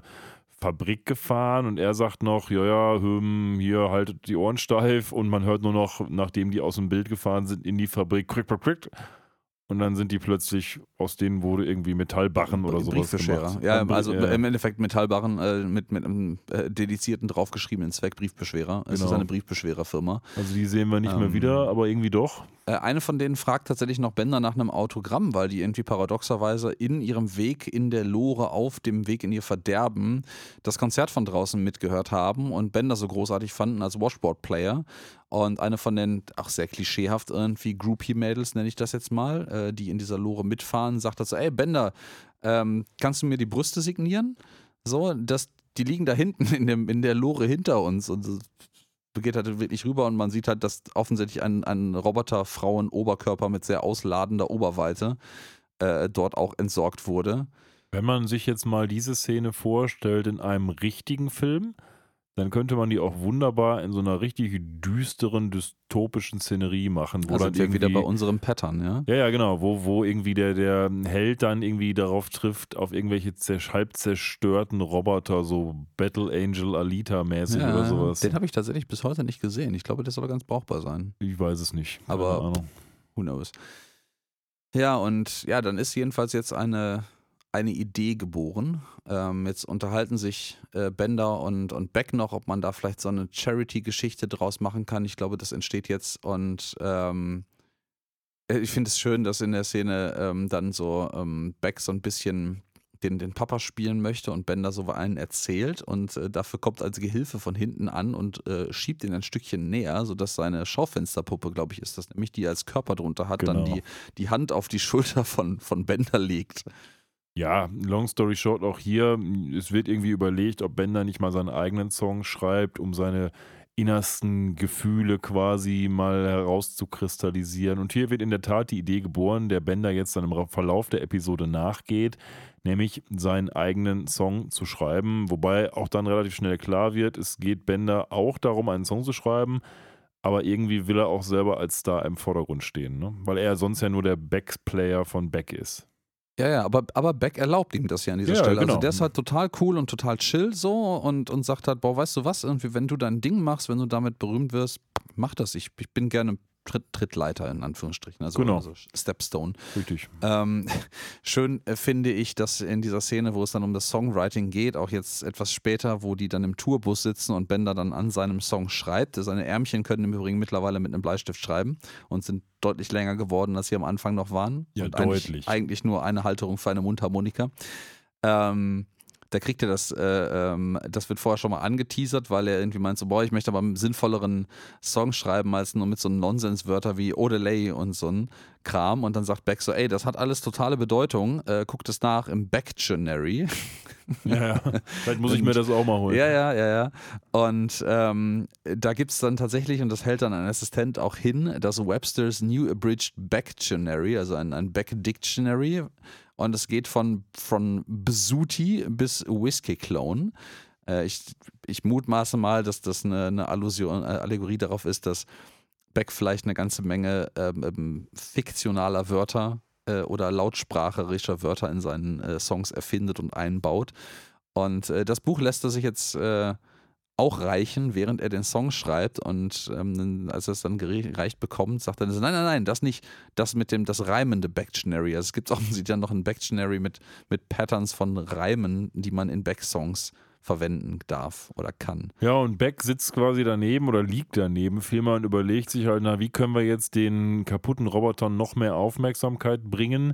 Und es reift die Idee, dass man noch zusammen mit anderen Musikern ein großes Event starten könnte. Und das ist natürlich so ein bisschen die Analogie wahrscheinlich ja zum Woodstock Festival. Äh, es ist die Analogie zum Band Aid Festival. Ja, tatsächlich? Ja, das ist so ein Charity-Event, das gab es tatsächlich. Ja, Band-Aid war mir klar, Ähm, aber ich, ich hatte jetzt und die Hippie-Bewegung eher mit äh, Auch, Woodstock ja, aber das Band-Aid gehört da auch mit dazu und man nennt es hier Band-Aid, also wie Bänderhilfe. Ja, das ist Äh, natürlich klar, das ist, das ist die Referenz darauf. Ich hätte nur gedacht, dass die tatsächlich zwar den Namen nehmen, aber eigentlich ja Woodstock meinen. Aber Ich, ich glaube, Woodstock selber ist auch nicht aus einem Charity-Ursprung Das heraus weiß ich tatsächlich geboren. gar Deswegen glaube ich nicht, dass sie das hier tatsächlich meinen. Auch ja, wenn es naheliegen würde, aber ähm, Beck hier als Zugpferd dieser ganzen Geschichte passt halt auch nicht so richtig da rein. Ne? Also diesen, diesen Hippie-Geist fortzuführen, ja, okay, der alte T1, den die gefunden haben, ja, ist auch in Ordnung. Aber Beck ist halt ein, ein modernerer Künstler als das. Und deswegen wird es, glaube ich, auch passen, dass sie hier wirklich einfach nicht Woodstock meinen, sondern einfach nur Band-Aid. nee, scheint so zu sein, weil Woodstock offensichtlich tatsächlich nicht so eine, so eine Charity-Geschichte war. Oh, überhaupt nicht. Nein, nein. Das ist, das ist auch ein fürchterlich äh, äh, romantisiert verklärtes Chaos gewesen mit echt, echt massiven Problemen. Habe ich mich nie mit beschäftigt, will ich jetzt auch nichts Falsches zu sagen. Auf jeden Fall kommt man jetzt in Nuke Werder an und ähm, ja, Bender hat scheinbar seinen Song bis dahin auch fertig gemacht. Und der ist ne? so herzzerreißend, dass er sich selber von wieder einem Assistenten, einer Assistentin eine Taschentuchpackung reichen lassen muss. Ja, aber dafür sind wir dann relativ schnell wieder auf der Bühne und zwar auf diesem Band-Aid. Obwohl, nee, sind wir schon auf dem Band-Aid? Noch nicht, glaube Nee, nee, ich. noch ne? nicht, noch nicht. Nee. Wir sind erstmal nur auf einem Vorgeplänkel äh, quasi. Vorgeplänkel auf einem anderen Konzert. Das ist ja die Idee zu diesem Band-Aid in San Francisco entsteht jetzt gerade auf dieser Tour. Wir sind jetzt nochmal auf einem weiteren Zwischenstopp, wo man jetzt nochmal so einen Einspieler sieht, wie unsere äh, Groupies, also Lila, Amy Fry und Soldberg nun mittlerweile auf der Straße leben. Die sind halt mittellose Hippies, sind irgendwie ohne Geld losgezogen. Und äh, was, warum eigentlich, frage ich mich, aber ist egal. Vor allen Dingen Amy. Das Geld ist doch kaputt. Äh, ist doch ach, in der stimmt, das Geld Waschmaschine ist ja kaputt kaputt, gegangen. aber Amy, die Ja, Wongs, Kreditkarte gibt's Mars, äh, egal. Äh, und die leben jetzt quasi von der Hand in den Mund oder von dem, dem der Hand in den Müll, in die Mülltonne in den Mund und finden irgendwie so einen Hotdog, den äh, Soldberg dann zerschneidet. Also da, da findet offensichtlich eine ganze Menge Bonding zwischen den Vieren auch hier statt. Ähm, die Szene muss ich gerade nochmal, wir hatten sie gerade längere Zeit auf Standbild hier, als sie gerade das Hotdog essen und alle so ihre Hände vor dem Mund haben, sind die Augen so ganz komisch nach unten gezielt. Das finde ich, müsst ihr euch mal auf dem Standbild vielleicht angucken, die sehen alle ultra griesgrämig böse aus, dadurch, dass sie so den, die Hände vorm Mund haben und die Augen so nach unten gerichtet haben, wo der Hotdog halt war. Insbesondere Soldberg sieht so richtig, der könnte auch so ein Comicbuch-Villain sein, irgendwie so wie der da wirkt ist nicht gewollt von den Machern, die sollen ja nicht böse aussehen, ist irgendwie so ein komisches Nebenprodukt des, äh, ja, von, von dieser Szene irgendwie. Ja. Ich, ähm, ja, dann, dann kommen wir in San Francisco an mit dem Back-Tourbus, der irgendwie im Sir Francis Drake Hotel absteigt. Ähm, ich, ich stelle gerade mal zur Disposition, ob äh, Francis Drake wirklich ein Sir war, weil es ein, ein Freibeuter und Entdecker war. Ich weiß nicht, ob er jemals den Ritterschlag erlangt hat. Ähm, nee, Sir Francis Drake ist doch eine, eine Serie, oder? Ist es das? Muss ich gerade mal gucken. Mhm. Naja, aber äh, in diesem, also da ist jetzt auch so ein, wird auch dieser Kontrast so ein bisschen klar in diesem offenkundigen Luxushotel, weil man sieht das so ein bisschen, es ist sehr pompös. Es, man sieht jetzt auch Bender in so einem großen rosa Himmelbett liegen äh, mit seinem Klemmbrett äh, oder Notizblock, wo er seinen Song niederschreibt. Und das ist schon das ist schon nicht mehr, nicht mehr äh, Low-Profile-Hippie. Das ist schon wirklich. Also dann ganz kurz zum Nach. Ja. Sir Francis Drake ist eine Fernsehserie von 1961 bis 62, die eben auf diesem Francis Drake basiert. Und zumindest wird hier gesagt, dass es auch Sir ist, aber also dass er auch sein Sir war, aber man weiß es nicht. Dann genau. ist das vielleicht einfach Er war auch so. später mal Vizeadmiral, also vielleicht kommt es auch daher, keine Ahnung. Hm, don't know. Ähm, ja, jedenfalls sitzt Bender hier in diesem Luxushotel. Ich nenne das mal einfach Luxushotel, das äh, Sir Francis Drake Hotel. Und äh, schreibt seinen Song zu Ende. Den, den für Band Aid. Also die Idee, das haben wir jetzt gerade erfahren, ist offensichtlich gereift zu einem konkreten Plan. Wir sind ja jetzt auch in San Francisco, wo Band Aid stattfinden soll. Und ähm, ich vermute sogar, also äh, ich glaube, da gerade haben wir das ein bisschen verklärt dargestellt, ähm, dass das vielleicht sogar ein ähnlich geplantes Event schon vorher gab, dass sie das umgedichtet haben nachträglich. Es wirkt jetzt gerade jedenfalls in dem Schnitt der Serie, äh, der Episode ein bisschen kurzfristig, dass die in Nevada ähm, die Idee hatten, auf Tour so ein Festival zu organisieren und in San Francisco ankommen und dieses Festival einfach plötzlich existiert. Ja, vielleicht ist Becko ähm, einfach gut vernetzt. Man ja, ja das kann natürlich auch sein. Einfach und so Charity-Geschichten, gerade in diesem Milieu, sind da vielleicht auch, äh, stoßen ja schnell auf Anklang. Und äh, irgendwie schaffen es unsere Groupies jetzt in äh, Benders Hotelzimmer zu kommen. Ich meine eigentlich, warum auch nicht? Die sind halt befreundet, dass Bender halt ja, da eben. so den Kontakt äh, äh abbricht und jetzt so eine Star-Allüren schon fast hat, muss man ja dann mal mutmaßen, ist eigentlich überraschend. Weiß ich nicht. Das ist doch schon irgendwie auch in Character, dass Bender sich gern das Leben, das gern das Leben genießt und dann vielleicht auch mal vergisst, dass es noch andere Leute gibt. Ja, aber er hätte sich ja auch von den Leuten bedienen lassen können, was nicht in Character ist, dass nie gezeigt wird, dass sie es nicht zumindest versucht haben, in seine Nähe zu kommen bisher, sondern ja. immer halt Groupies in der Menge waren. Ich glaube, dafür hatte die Episode einfach keine Zeit mehr. Vielleicht auch. Äh, ja, aber die kommen dann ins Zimmer und meinen so, ja, können wir hier irgendwie äh, ähm, hier crashen. Die, die Farben im Van halten uns wach und wir können nicht schlafen. Äh, auch schön. Ich ja. weiß nicht, was für Drogen die da so alle genommen haben unter Umständen. Äh, die Antwort ist vielleicht ja. Bender meint dann noch so, ja, könnt ihr machen, aber bleibt von der Minibar weg, die jetzt plötzlich in seinem äh, zerstörten Bauch sich befindet. Ja, und Fry macht den Fernseher an, sagt noch kurz, boah, Fernsehen, also auf der Straße als Hippie braucht man so einen Quatsch nicht. Und dann sehen wir so einen Werbespot fürs Band-Aid, ne? Äh, genau, wir sehen einen äh, Werbespot für Monsters of Vaguely Folkish Alterna Rock. Auch ein schöner, schöner Seitenhieb auf, auf Folk Rock, Folk Alterna Rock, die irgendwie ja mehr, mehr Folk claimen, als sie meistens wirklich sind. Aber es ist ja. immerhin, immerhin inspired by, das ist ja völlig okay. Kunst und äh, Musik insbesondere ist ein lebendes Ding. Und ja, da wird jetzt vorgestellt, wer da so eilig äh, alles äh, spielt. Es ist Beck natürlich, es ist Wailing Fungus, also der, jammer, der jammernde Pilz. Ja, warum nicht? Geil. Und Bender halt. Einfach so ein Schimmelhaufen mit einer Gitarre und einem Bandana. Und Bender, ja. Und äh, schön finde ich auch, ein, ein Teil des Erlöses geht vielleicht an, äh, an einen, einen Hilfsfonds für kaputte Roboter. Das erklärt zumindest auch, warum der Erlös dann hinten raus doch relativ wenig sein wird, aber da kommen wir später zu. Ja, es ist nur ein Teil und es ist auch nur eventuell und das eventuell wird sich auch später bewahrheiten, ohne zu weit vorzugreifen. Ähm, ja, wofür gibt es die Szene, um nochmal äh, klar zu machen, dass Bender jetzt ja offensichtlich plötzlich ein Herz entwickelt hat für diese armen, kaputten Roboter, quasi seinesgleichen, wenn man so will. Das kriegen wir auch nochmal in einem Gespräch mit Lila quasi mit und dann auch nochmal in so einer Montage, wo er dann quasi sagt, oh ja, ich das erste Mal, mein Herz ist aufgegangen, bla bla bla bla bla. Ähm, wir stellen auch was ganz anderes in dieser Szene fest, was viel sagen. wichtiger ist. Und dann kommt nämlich der Revealing Moment. Ja, ähm, Bender redet sich quasi so in nicht Rage, aber so äh, in, in seinem Element äh, äh, über seine tragische Rolle als der, der kaputte Roboter zu reden, äh, dass er sich vergisst und äh, anfängt zur Untermalung seiner Ausführungen seine Arme zuerst zu bewegen und dann wild im Zimmer herumzuspringen. Und wir stellen fest, der ist gar nicht kaputt. So, hm. das, da muss ich allerdings sagen, das ist äh, aus meiner Perspektive die größte Inkonsistenz dieser gesamten Episode. Äh, warum zum Henker? Also warum? Weil er war kaputt, er ist von dem, von dem ähm, ähm, Can-Opener, von dem Dosenöffner zerschreddert worden, lag im Krankenhaus. Ähm, warum hat er nicht da schon längst offenbart, dass er sich eigentlich bewegen kann, weil also so eine, so eine Wunderheilungsstory wird ja hier nie gezeichnet, die ja, irgendwie ja. Sach erklären würde, dass über die Zeit hinweg er sich geheilt hat. Ja, das passt halt nicht. So. Also man könnte ja jetzt annehmen, ähm, dass er das jetzt extra die ganze Zeit geheim gehalten hat, ja, aber in der Tat passt dann ja der Anfang nicht dazu, weil es gibt ja überhaupt keinen Grund, warum Bender sich da hinlegen sollte, außer er möchte vielleicht irgendwie Mitleid erhaschen oder sowas. Aber ähm, auch das sehe ich jetzt nicht. Es wird uns jedenfalls nicht erzählt durch diese Episode. Deswegen entweder es gab in der Tat die Wunderheilung ähm, oder es ist schlicht und ergreifend äh, ja, Plot-Armor, die jetzt wieder abgefallen ist. Ja, im wahrsten Sinne des Wortes. Die ist ja auch von Anfang an ein bisschen löchrig gewesen hier bei Bender.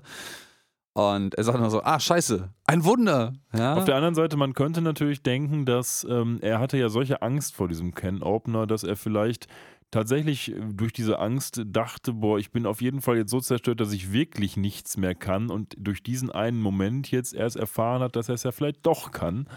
Es wird hier auch und später noch deutlicher so ein bisschen versucht zu erklären, weil wir haben jetzt nach einer kurzen äh, ähm, Schwarzblende, wahrscheinlich für Werbung im Original, äh, eine Rückblende wieder ins ähm, Zimmer, offensichtlich einige Sekunden, Minuten später, nachdem sich die Situation etwas beruhigt hat, wo er äh, mit seinen Armen wackelnd und allem heulend vor dem Spiegel steht. Fry ihn versucht so ein bisschen zu trösten, glaube ich. Und meint so, scheiße, ich, ich kann mich wieder wirklich wieder bewegen. Meine musikalische Karriere ist vorbei. Ja. Und das suggeriert ja so ein bisschen, und ich finde auch, ähm, wenn Bender Unfug erzählt und absichtlich lügt, ist das immer super überzeichnet, offensichtlich dargestellt. Und an dieser Stelle wirkt es einfach sehr authentisch, dass er sich vorher wirklich nicht bewusst war darüber, dass er sich wieder bewegen kann, dass seine Hydraulik irgendwie wieder zusammengewachsen ist wie auch immer das passieren soll. Ja, und es ist ein bisschen tragisch, weil es natürlich auch. Das passt nicht so richtig, ne? Aber lassen wir das mal so stehen. Nee, nee, ich, ich meine was anderes. Ich, ich finde das eigentlich ganz nett, diesen Satz, weil er natürlich schon darauf rekurriert, dass leider viele Leute, die eigentlich vielleicht auch sowas können, oftmals nur ins Rampenlicht gelangen, weil ihnen, was weiß ich, weil sie der einarmige Gitarrenspieler sind oder sowas und die aber ja nicht weniger Talent hätten, wenn sie zwei Arme hätten, aber dann vielleicht nicht mehr so im Rampenlicht stehen würden, weil die Leute nicht mehr den, den Elefantenmenschen sehen. Also das ist halt schon ein Aspekt, der auch in der Realität durchaus seine Relevanz hat, ne? Ja, ja, das, also das sehe ich ähm, auch als, als Kritik, der die jetzt so langsam äh, Einfluss auf die Geschichte nimmt, die in dieser Episode dargestellt wird, weil äh, natürlich, es ist ein, ich, ich glaube, es ist ein Problem, ähm, nicht unbedingt, weil du nicht ins Rampenlicht gekommen wärst. Ist ja trotzdem offensichtlich ein Musiker, der irgendwie ein bisschen was kann. Gut, Bender wird jetzt hier jemand dargestellt, als der einfach halt nur das Waschbrett spielt, was also eigentlich keine großartige Relevanz und ich behaupte auch mal kein riesiges Skillset erfordert, um das zu tun.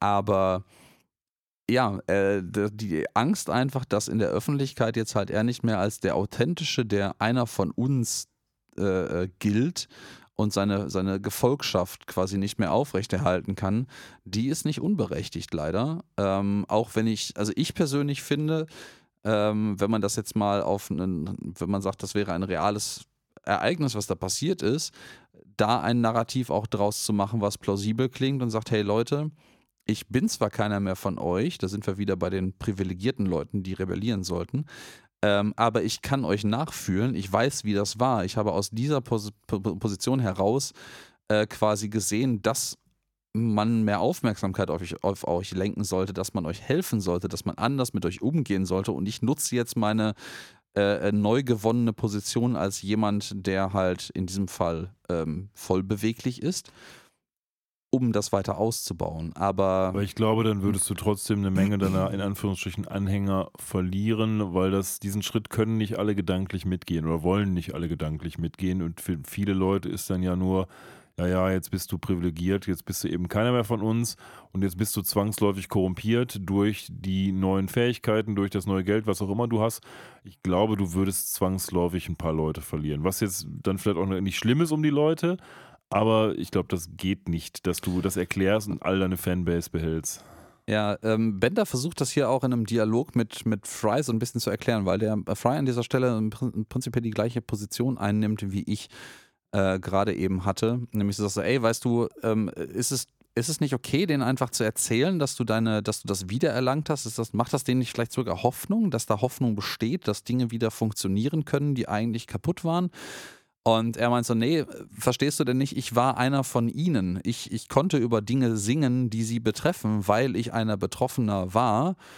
Ähm, und ich, ich kann nicht darüber singen, wie ähm, schlimm das Leben als kaputter Roboter ist, wenn ich kein kaputter Roboter mehr bin, womit er komplett recht hat an dieser Stelle. Also die Perspektive ändert sich halt dieser Songs komplett von allem, was jetzt neu passiert aus seiner Sicht, wenn er offenbart, dass er sich bewegen kann. Und er macht dann einen netten kleinen Seitenhieb darauf. Das ist nämlich wie, das, das wäre ich wie, wie Christina Aguilera, die auf Spanisch singt, was äh, offensichtlich ein großes Ding ist, obwohl sie halt ähm, ähm, weder Muttersprachlerin ist, noch zweisprachig aufgewachsen ist, noch diese, und das finde ich das, das Absurdere dabei, ähm, noch diese Sprache jemals so gelernt hat, dass sie in der Lage wäre, darüber Konversationen zu führen, sondern sie hat gelernt, ihre Lieder auf Spanisch zu singen. Ja, wobei ich nicht so hundertprozentig sicher bin, ob diese Analogie von Bender überhaupt stimmt. Also nicht die mit Christina Aguilera, sondern der, der Tatsache, dass man, wenn er einmal so war und jetzt nicht mehr so ist, nicht mehr aus der Situation heraus ein Lied schreiben kann, weil seine Erinnerungen und seine Gefühle, die ja authentisch waren zu dem Zeitpunkt, weil er war ja tatsächlich einer von denen, die sind ja nicht plötzlich ausgelöscht. Äh, klar kannst du noch machen, aber um auch deinem vorherigen Narrativ zu folgen, äh, macht es das in dieser Community von Broken Robots, die einen ihrer, der ihren als Sprachrohr sehen, natürlich schwieriger. Ich, ich will hier auch nur zwei, zwei Aspekte komplett klar trennen. Zum einen die Berechtigung, über sowas zu singen, die zum einen immer da ist und zum anderen auch authentisch da ist, wenn man es mal gehabt hat.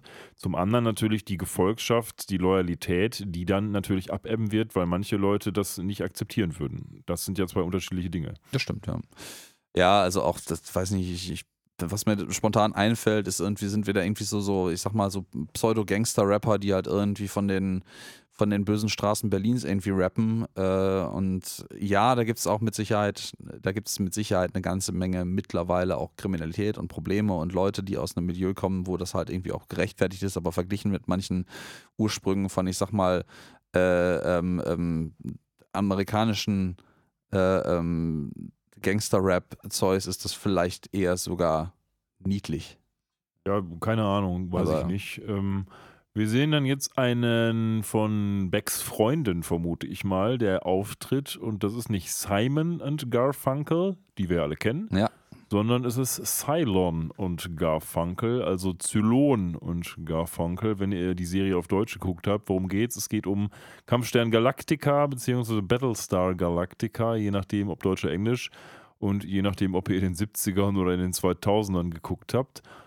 Ja, und genauso hört sich das auch an wenn ja, so ein Zylon ja, ja. singt. Es gab Scarborough Fair, glaube ich, singt er dann. Und, genau. ähm, äh, Garfunkel sagt noch so, dieser, dieser Song klang wunder, wunderbar, als äh, mein ehemaliger Partner, nämlich Simon, das noch gesungen hat. Und er singt es halt mit einer ganz komischen Computerstimme, die im Übrigen vom äh, Voice, ich glaube, es ist auch John DiMaggio, äh, ich, ähm, original so gemacht wurde mit minimaler Technikunterstützung. Ich glaube tatsächlich, dass die Zylonen ursprünglich eigentlich nur ihr rotes Licht äh, als Soundeffekt haben, nämlich so dieses Das kann sein. Ich habe Battlestar Galactica tatsächlich nie gesehen. super Serie, wirklich eine super Serie. Also die, ich habe die Originalserie nicht gesehen, aber die, das Remake ist fantastisch.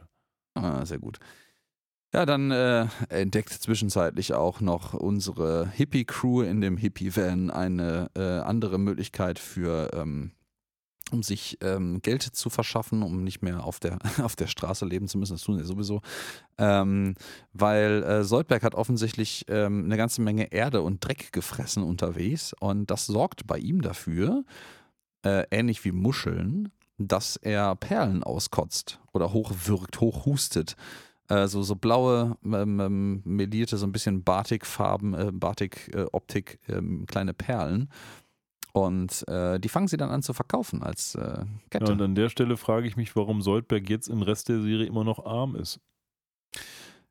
Ja, weil, weil das ist, das ist auch so ein Plot-Device, was irgendwie einmal auftaucht und danach nie wieder aufgegriffen wird. Ich kann mich auch nicht erinnern, dass das jemals wieder aufgegriffen Nee, wird, dass er, wenn er. Dreck frisst, äh, Perlen hustet. Ja, was heißt hier Perlen? Das sind ja vielleicht auch nur wertlose Perlen, aber man könnte sie doch trotzdem verkaufen. Ja, aber die, die scheinen ja jetzt zu funktionieren. Also wenn die haben so eine Perlenkette für einen Fünfer und der hustet halt irgendwie fünf Perlenketten pro Huster aus. Ja, eben. Das, das rentiert sich irgendwie. Ich weiß natürlich nicht, wie unangenehm oder ungesund das vielleicht für ihn ist, die ganze Zeit Dreck zu fressen, aber das scheint er so oder so die ganze Zeit zu machen, weil er sich den Rest nicht leisten kann.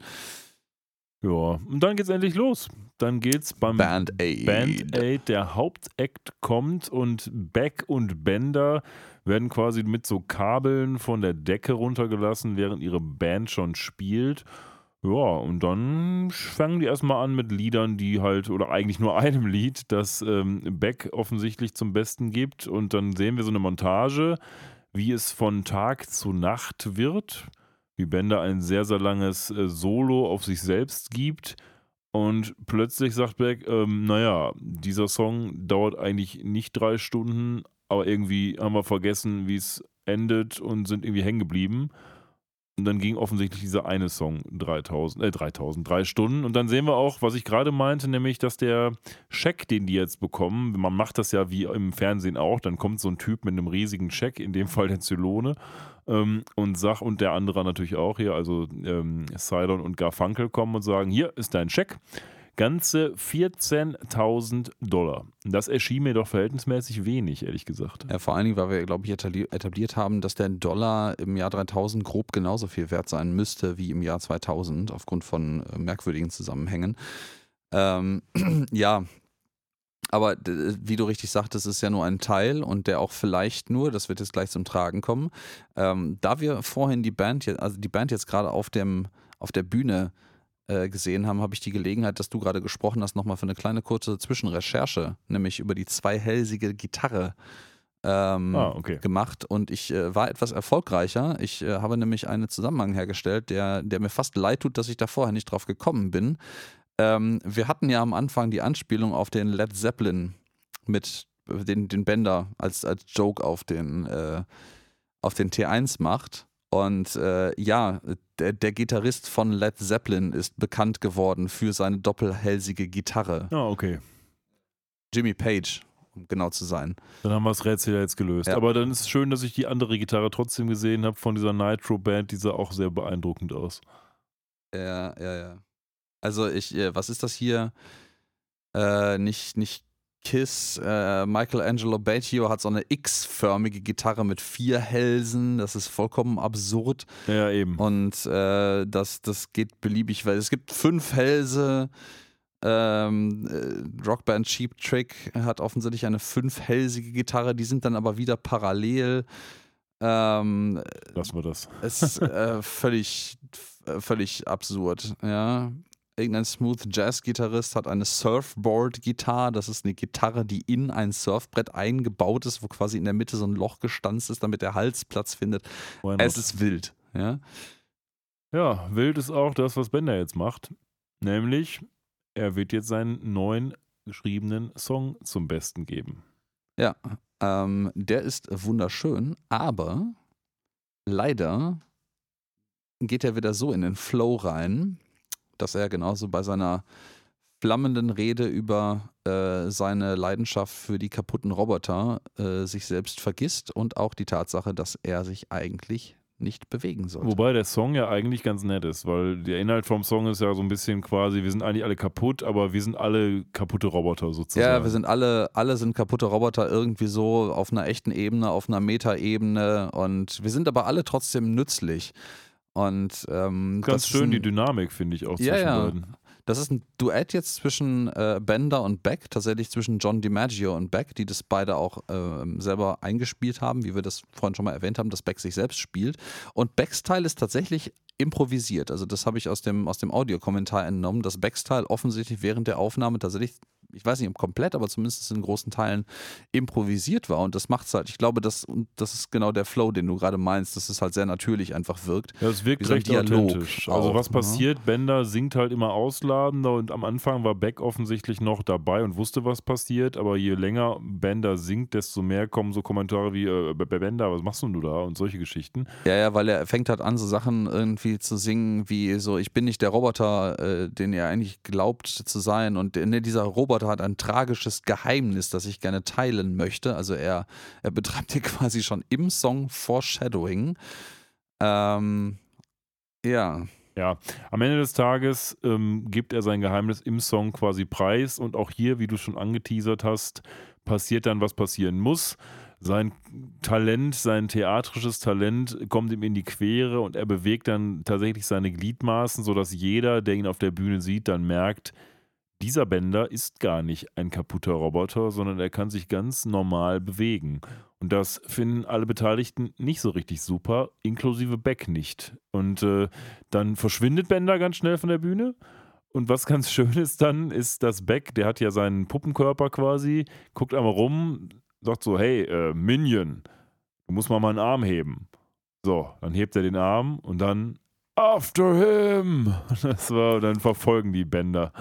Ja, ja, also äh, genau, Bender flüchtet nämlich mit dem Scheck in, Natürlich, der, in, in, der, natürlich. in, dem, in seinem äh, TARDIS-Compartment. Ja, im Van, im in VW den Van. Van, in den VW-Van unserer äh, Groupie-Crew hier und nimmt die Groupies mit.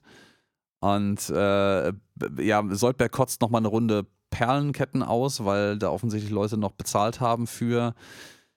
Ja, ich, ich finde da, im Übrigen, aber da habe ich keine Referenz zu gefunden. Dieses After Him klingt unglaublich nach Arnold Schwarzenegger, auch wenn das von Beck selber synchronisiert geworden ist, äh, wurde und wahrscheinlich nichts ist. Aber das hat so ein, das hat irgendwie für mich gerade mit diesem, diesem Körper drunter, der von dem Minion die, die Hand ausgestreckt bekommt, so einen Roboter. äh, Terminator-Vibe irgendwie. Auch die Art und Weise, wie er das sagt, ist sehr mechanisch. Ja, stimmt, aber ich weiß nicht wirklich, ob das ein, Ja. eine Referenz ist. Dann wird er jedenfalls im Übrigen mit den anderen äh, äh, auftretenden Bands der äh, Band des Band Aid Konzertes zusammen in seinen äh, Turbus geladen und verfolgt den VW T1, der arme Kleine, durch die Straßen von San Francisco. Ja, wir Und- wissen ja, was in San Francisco so an Sehenswürdigkeiten zu finden ist, nämlich zum Beispiel die Golden Gate Bridge. Ja, aber wir haben, wir haben von noch was anderes. Diese, diese Car Chase-Szene ist tatsächlich eine Referenz und zwar auf äh, eine sehr, sehr identische Szene aus dem Film, äh, Film Bullet äh, und in einigen Episoden der, der Fernsehserie The Streets of San Francisco. Das ist ein Tribut daran. Und äh, wie ich dem Audiokommentar entnehmen konnte, das ist ein lustiges äh, Detail. Er, äh, ähm, ich weiß nicht mehr, wer von denen äh, hat offensichtlich als Kind äh, oder als Jugendlicher diesen Film sehr häufig gesehen und mit Freunden dann in dieser ähm, ja, Verfolgungsszene angefangen, die wegfliegenden Radkappen zu zählen, weil es ist ein, ein, ein Bus oder ein Auto, was dort vor etwas anderem flieht. Und dadurch, dass diese Szene natürlich immer wieder nicht an einem Stück gedreht wurde, ist die Anzahl der Radkappen, die wegfliegen, natürlich mehr als ein Auto normalerweise hat. Und es sind fünf an der Zahl. Und in dieser Szene, die wir hier sehen, fliegen von dem VW T1 exakt fünf Radkappen in der Summe ab. Da muss man schon vertiefte Kenntnisse haben, um das zu kennen, Ja, und ja, zu, zu deuten vor allen Dingen. Äh, Das, äh, oder den Audiokommentar gehört haben. Oder das, da einmal, wird es einmal tatsächlich komplett erklärt. Aber ja, Ähm, da hätte man wahrscheinlich den Film zufällig äh, sehen müssen für. Und wenn man dann das noch nicht checkt und äh, zufällig noch so blöd ist, die ganzen äh, Radkappen nachzuzählen, kommt man drauf, dass es die gleiche Anzahl ist äh, und vielleicht passen könnte. Ähm, aber ja, wir haben hier dann noch so einen, so, einen, so einen kurzen Einspieler, wo die offensichtlich durch Chinatown durchjagen. Ich weiß nicht, ob das in Bullet auch vorkommt und so ein. Was ist das für ein ärmlicher Drache? Das soll eigentlich so eine Parade darstellen, aber da laufen nur zwei Chinesen und so ein, so ein verkleideter Drache rum. Ja, der verkleidete Drache ist aber geil, weil der sieht ja, halt zuerst aus wie irgendwie 50, in der 1, 2, 3, 4, 5, 6, 7, 8 Leute mit, ich mutmaße, es sind Chucks an, äh, unter so einem Kostüm und der, die beiden vorbeirauschenden, verfolgenden äh, Busse ziehen dem dann das Kostüm ab. Es ist einfach nur so eine, so eine riesige Raupe mit Menschenfüßen dran, die sich irgendwie Schuhe angezogen hat drunter und meint so, was ist das? Das Ja des Arschlochs? Ja, das äh, war ist, gut, ich, aber trotzdem habe ich mich gefragt, was ist das für eine armselige Parade mit drei ich, Leuten? Ich glaube, das ist das chinesische Neujahrsfest, oder? Da macht ja das klar, aber das müsste doch, da müssten doch viel mehr sein. Ja, natürlich aber äh, finde ich, find ich sehr gut. So, jetzt kommen ja, wir zur jetzt, Brücke. Jetzt kommen wir endlich zu deinem, äh, deinem monumentalen, bekannten äh, Gebäude, hätte ich fast gesagt. Bauwerk oh. aus San Francisco.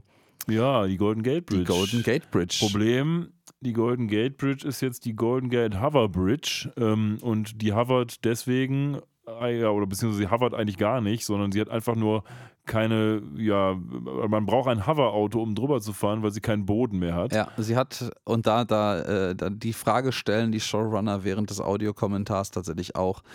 Sie stellen sich nämlich die Frage, sag mal, wenn das eine Hoverbridge ist und diese Autos da sowieso drüber hovern, also eigentlich fliegen können. Wofür braucht es die Bridge? Wofür braucht es den Rest der Bridge? Weil es ist wirklich die Golden Gate Bridge und es gibt einfach nur keine Fahrbahn mehr.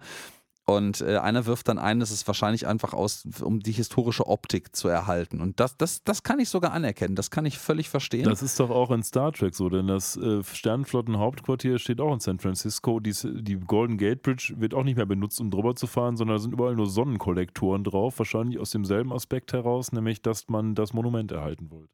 Exakt, ja. Ja, aber die stellen dann natürlich fest, ähm, ihr VW T1 hat halt Räder und ist leider nun mal an existierenden Untergrund gebunden, auf dem diese Räder sich niederlassen können. Oh. Kommt, was kommen ja, muss, man kommt, fällt durch. Muss. Man fällt halt einfach durch, weil der, der Tourbus von Beck ist jetzt auch schon zu nah und es gibt offensichtlich keine Straße mehr, in die man ausweichen könnte. Man fällt durch und äh, Bender, ja, Bender rettet die eigentlich. Man, Bender hält sich quasi aus dem Fenster, also er sitzt auf dem Fahrersitz, äh, an irgendeinem Kabel fest, was zufällig von der Brücke herunterhängt. Und ähm, das ist so elastisch, dass es quasi den Van exakt unten am Boden, das ist so eine kleine Mini-Insel. Eine sehr convenient. Sehr, eine sehr praktisch conveniently placed Island. Ja. Ähm, exakt am unteren Todpunkt, diese, ich nenne das, nenne das mal äh, Bungee-Seilfahrt Bungee nach unten mit dem T1, äh, genau den Boden berührt, den loslässt.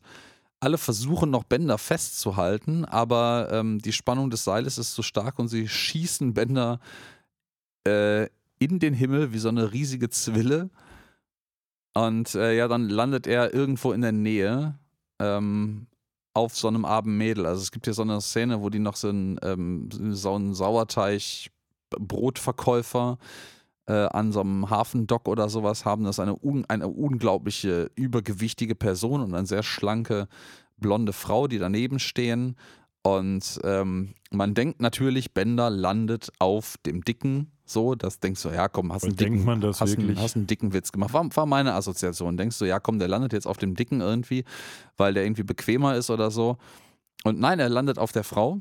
Aber er sagt doch auch, es wäre jetzt super, auf einem Fetten zu landen. Ja, und ja, ja. dann hast du wirklich gedacht, der landet jetzt wirklich auf dem?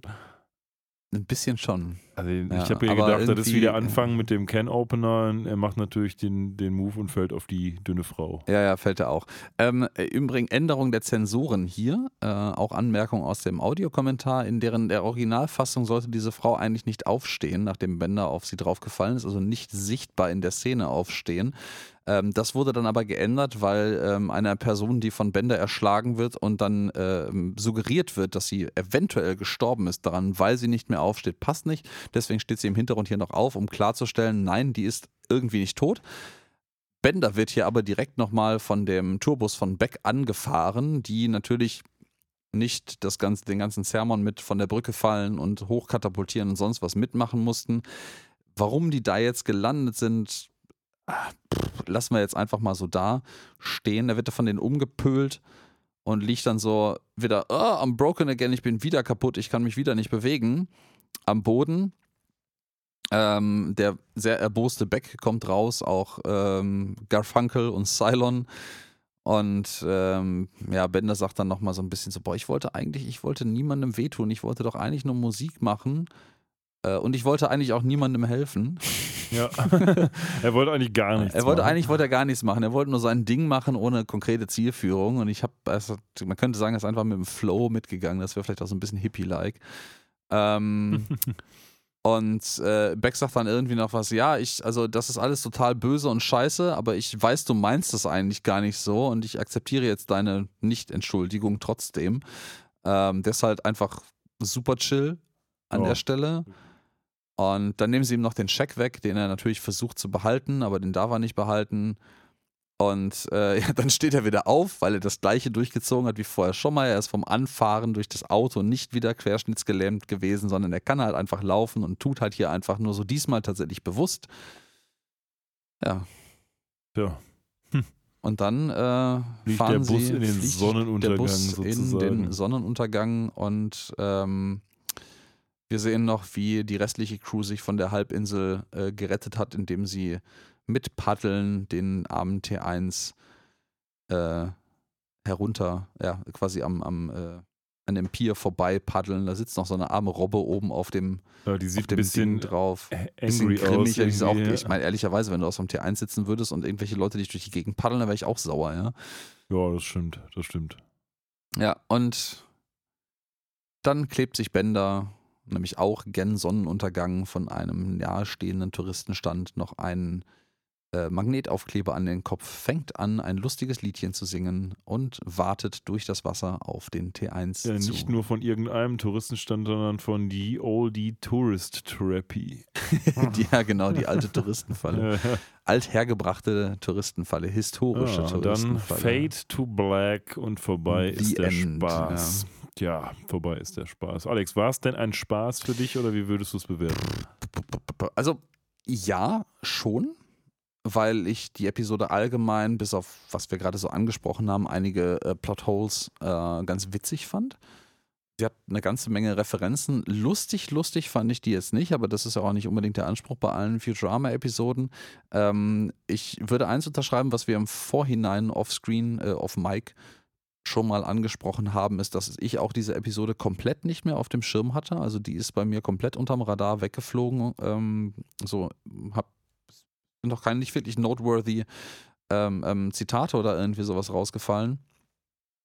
Ähm, ich finde die in der Summe aber ganz angenehm rund. Ich kann da ehrlicherweise gerade gar nicht so viel Gutes und Schlechtes dran festmachen. Die ähm, Einleitung und die Hinführung zu der Geschichte finde ich halt Futurama typisch ganz gut gemacht. Also das ist erwartungsgemäß, wie man halt so diesen Weg Richtung der Storyline aufbaut. Es sind äh, eine ganze Menge diesmal, muss ich tatsächlich positiv anerkennend sagen, zum Thema der Episode konsistenter Popkulturreferenzen eingebaut gewesen. Sonst haben wir häufig immer so ein, so ein wildes Potpourri, aus was gerade halt gepasst hat. Aber hier ist es sehr, sehr konsistent. Irgendwie Hippie-Kultur, Musiker aus der richtigen Richtung, Songs aus der richtigen Richtung etc. pp. Ähm, das passt ganz gut und ich würde dem, ne, glaube ich, mittlerweile für unsere Verhältnisse durchschnittlich okay 7 geben. Mhm.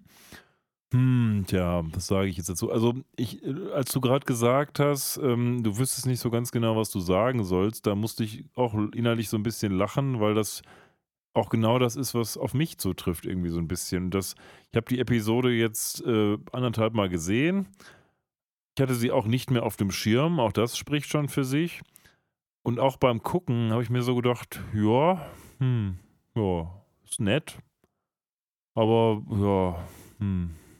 Und jetzt auch so bei der Bewertung muss ich sagen, ja, das ist jetzt nichts, was einem wehtut. Aber das ist jetzt auch nichts, wo ich sage, boah, das ist aber eine Episode, dann werde ich mich noch in fünf Jahren dran erinnern. Ähm, QED, denn wir haben uns ja auch nicht dran erinnert. Ähm, also vielleicht ist das auch einfach nicht so mein Thema, diese Hippie-Kultur und vielleicht sind auch diese, diese Musiker, die da auftauchen, nicht so mein Thema, aber irgendwie hat mich diese Episode nicht so richtig mitnehmen können. Da ist jetzt, die macht eigentlich nicht viel falsch so, da kann man jetzt nicht vorwerfen, dass die irgendwie hm, krass inkonsistent ist, bis auf die Sachen, die wir herausgestellt haben. Eigentlich kann man ihr nichts vorwerfen, aber irgendwie ist das für mich so. Außer, dass sie durchschnittlich ist. Ja, es ist halt durchschnittlich. Völliger Durchschnitt für mich tatsächlich. Und deswegen tue ich mich auch gerade so ein bisschen schwer damit, äh, da jetzt irgendwas Spezielles so zu sagen. Und das soll es jetzt auch dann schnell mal gewesen sein. Für mich ist das irgendwie nichts, was mich hat so hundertprozentig mitnehmen können. Das war für mich Durchschnittskost, aber auch nicht super schlecht. Und deswegen gebe ich genau das, was ich auch für sowas geben muss dann, nämlich die 5. Ah, okay. Da hast du dich an einem anderen Durchschnitt orientiert als ich. Ja, ich habe den Ähm. Durchschnitt der Wertungsskala genommen. Ja, ja, ja, ja, aber so wie Schulnoten, die sind halt auch nicht mathematisch durch einen Mittelwert Nee, bestimmt, das weil ist das ist halt auch Unsinn. Aber äh, völlig, völlig okay, kann ich total nachvollziehen. Ähm, erinnert mich daran, dass ich dass wir irgendwann mal, glaube ich, eingeführt haben, dass, oder dass ich zumindest der Meinung bin, so eine 1, ein Popler, äh, würde ich vielleicht äh, vergeben für, es ist eine Episode von irgendwas, was man als Episode klassifizieren kann. Zwei wäre so, es ist erkennbar eine Futurama-Episode. Drei ist so, es ist eine Futurama-Episode, die offiziell, die, die mit den offiziellen Sprechern synchronisiert worden ist und so. Ist, ist glaube ich, so alles bis fünf ist so Baseline-Niveau vielleicht. Vier ist, vier ist vielleicht so schlechtes Baseline-Niveau. Aber kann ich, kann ich total anerkennen. Ähm, Also mein, mein Benchmark, nachvollziehen. 10 Punkte, ist ja immer noch The Luck of the Fryrish. Ähm, ich bin mal gespannt, ob das so bleibt. ob das jemals durchbrochen wird. Ja. Ja. Und äh, in diesem Sinne sind wir jetzt auch schon gen Ende unserer Episode angekommen. Wir pendeln uns jetzt mittlerweile so auf eine, auf eine stabile eine, eine Stunde 50 Minuten ein. Das hatten wir beim letzten Mal, glaube ich, auch. Mal gucken, ob das jetzt so bleibt. Und ähm, in diesem Sinne wollte ich noch mal ganz kurz verkünden, was denn jetzt die nächste Episode ist, um die wir in zwei Wochen uns unterhalten werden. Und äh, das ist nämlich in diesem Fall wirklich sogar die nachfolgende Produktionsepisode. Das ist nämlich ähm, Time Keeps on Slippin', wie die Zeit vergeht, wo wir das erste Mal auf die Harlem Globetrotters treffen Jo. werden. Da freue ich mich sehr drauf. Ich auch, ja. Ja. Wird bestimmt gut. Ja, und äh, ja, in diesem Sinne bleibt mir nichts anderes mehr zu sagen, als euch eine schöne Zeit zu wünschen, bis wir uns das nächste Mal hören. Und ich verabschiede mich. Ciao, macht's gut. Auf Wiedersehen. Bye.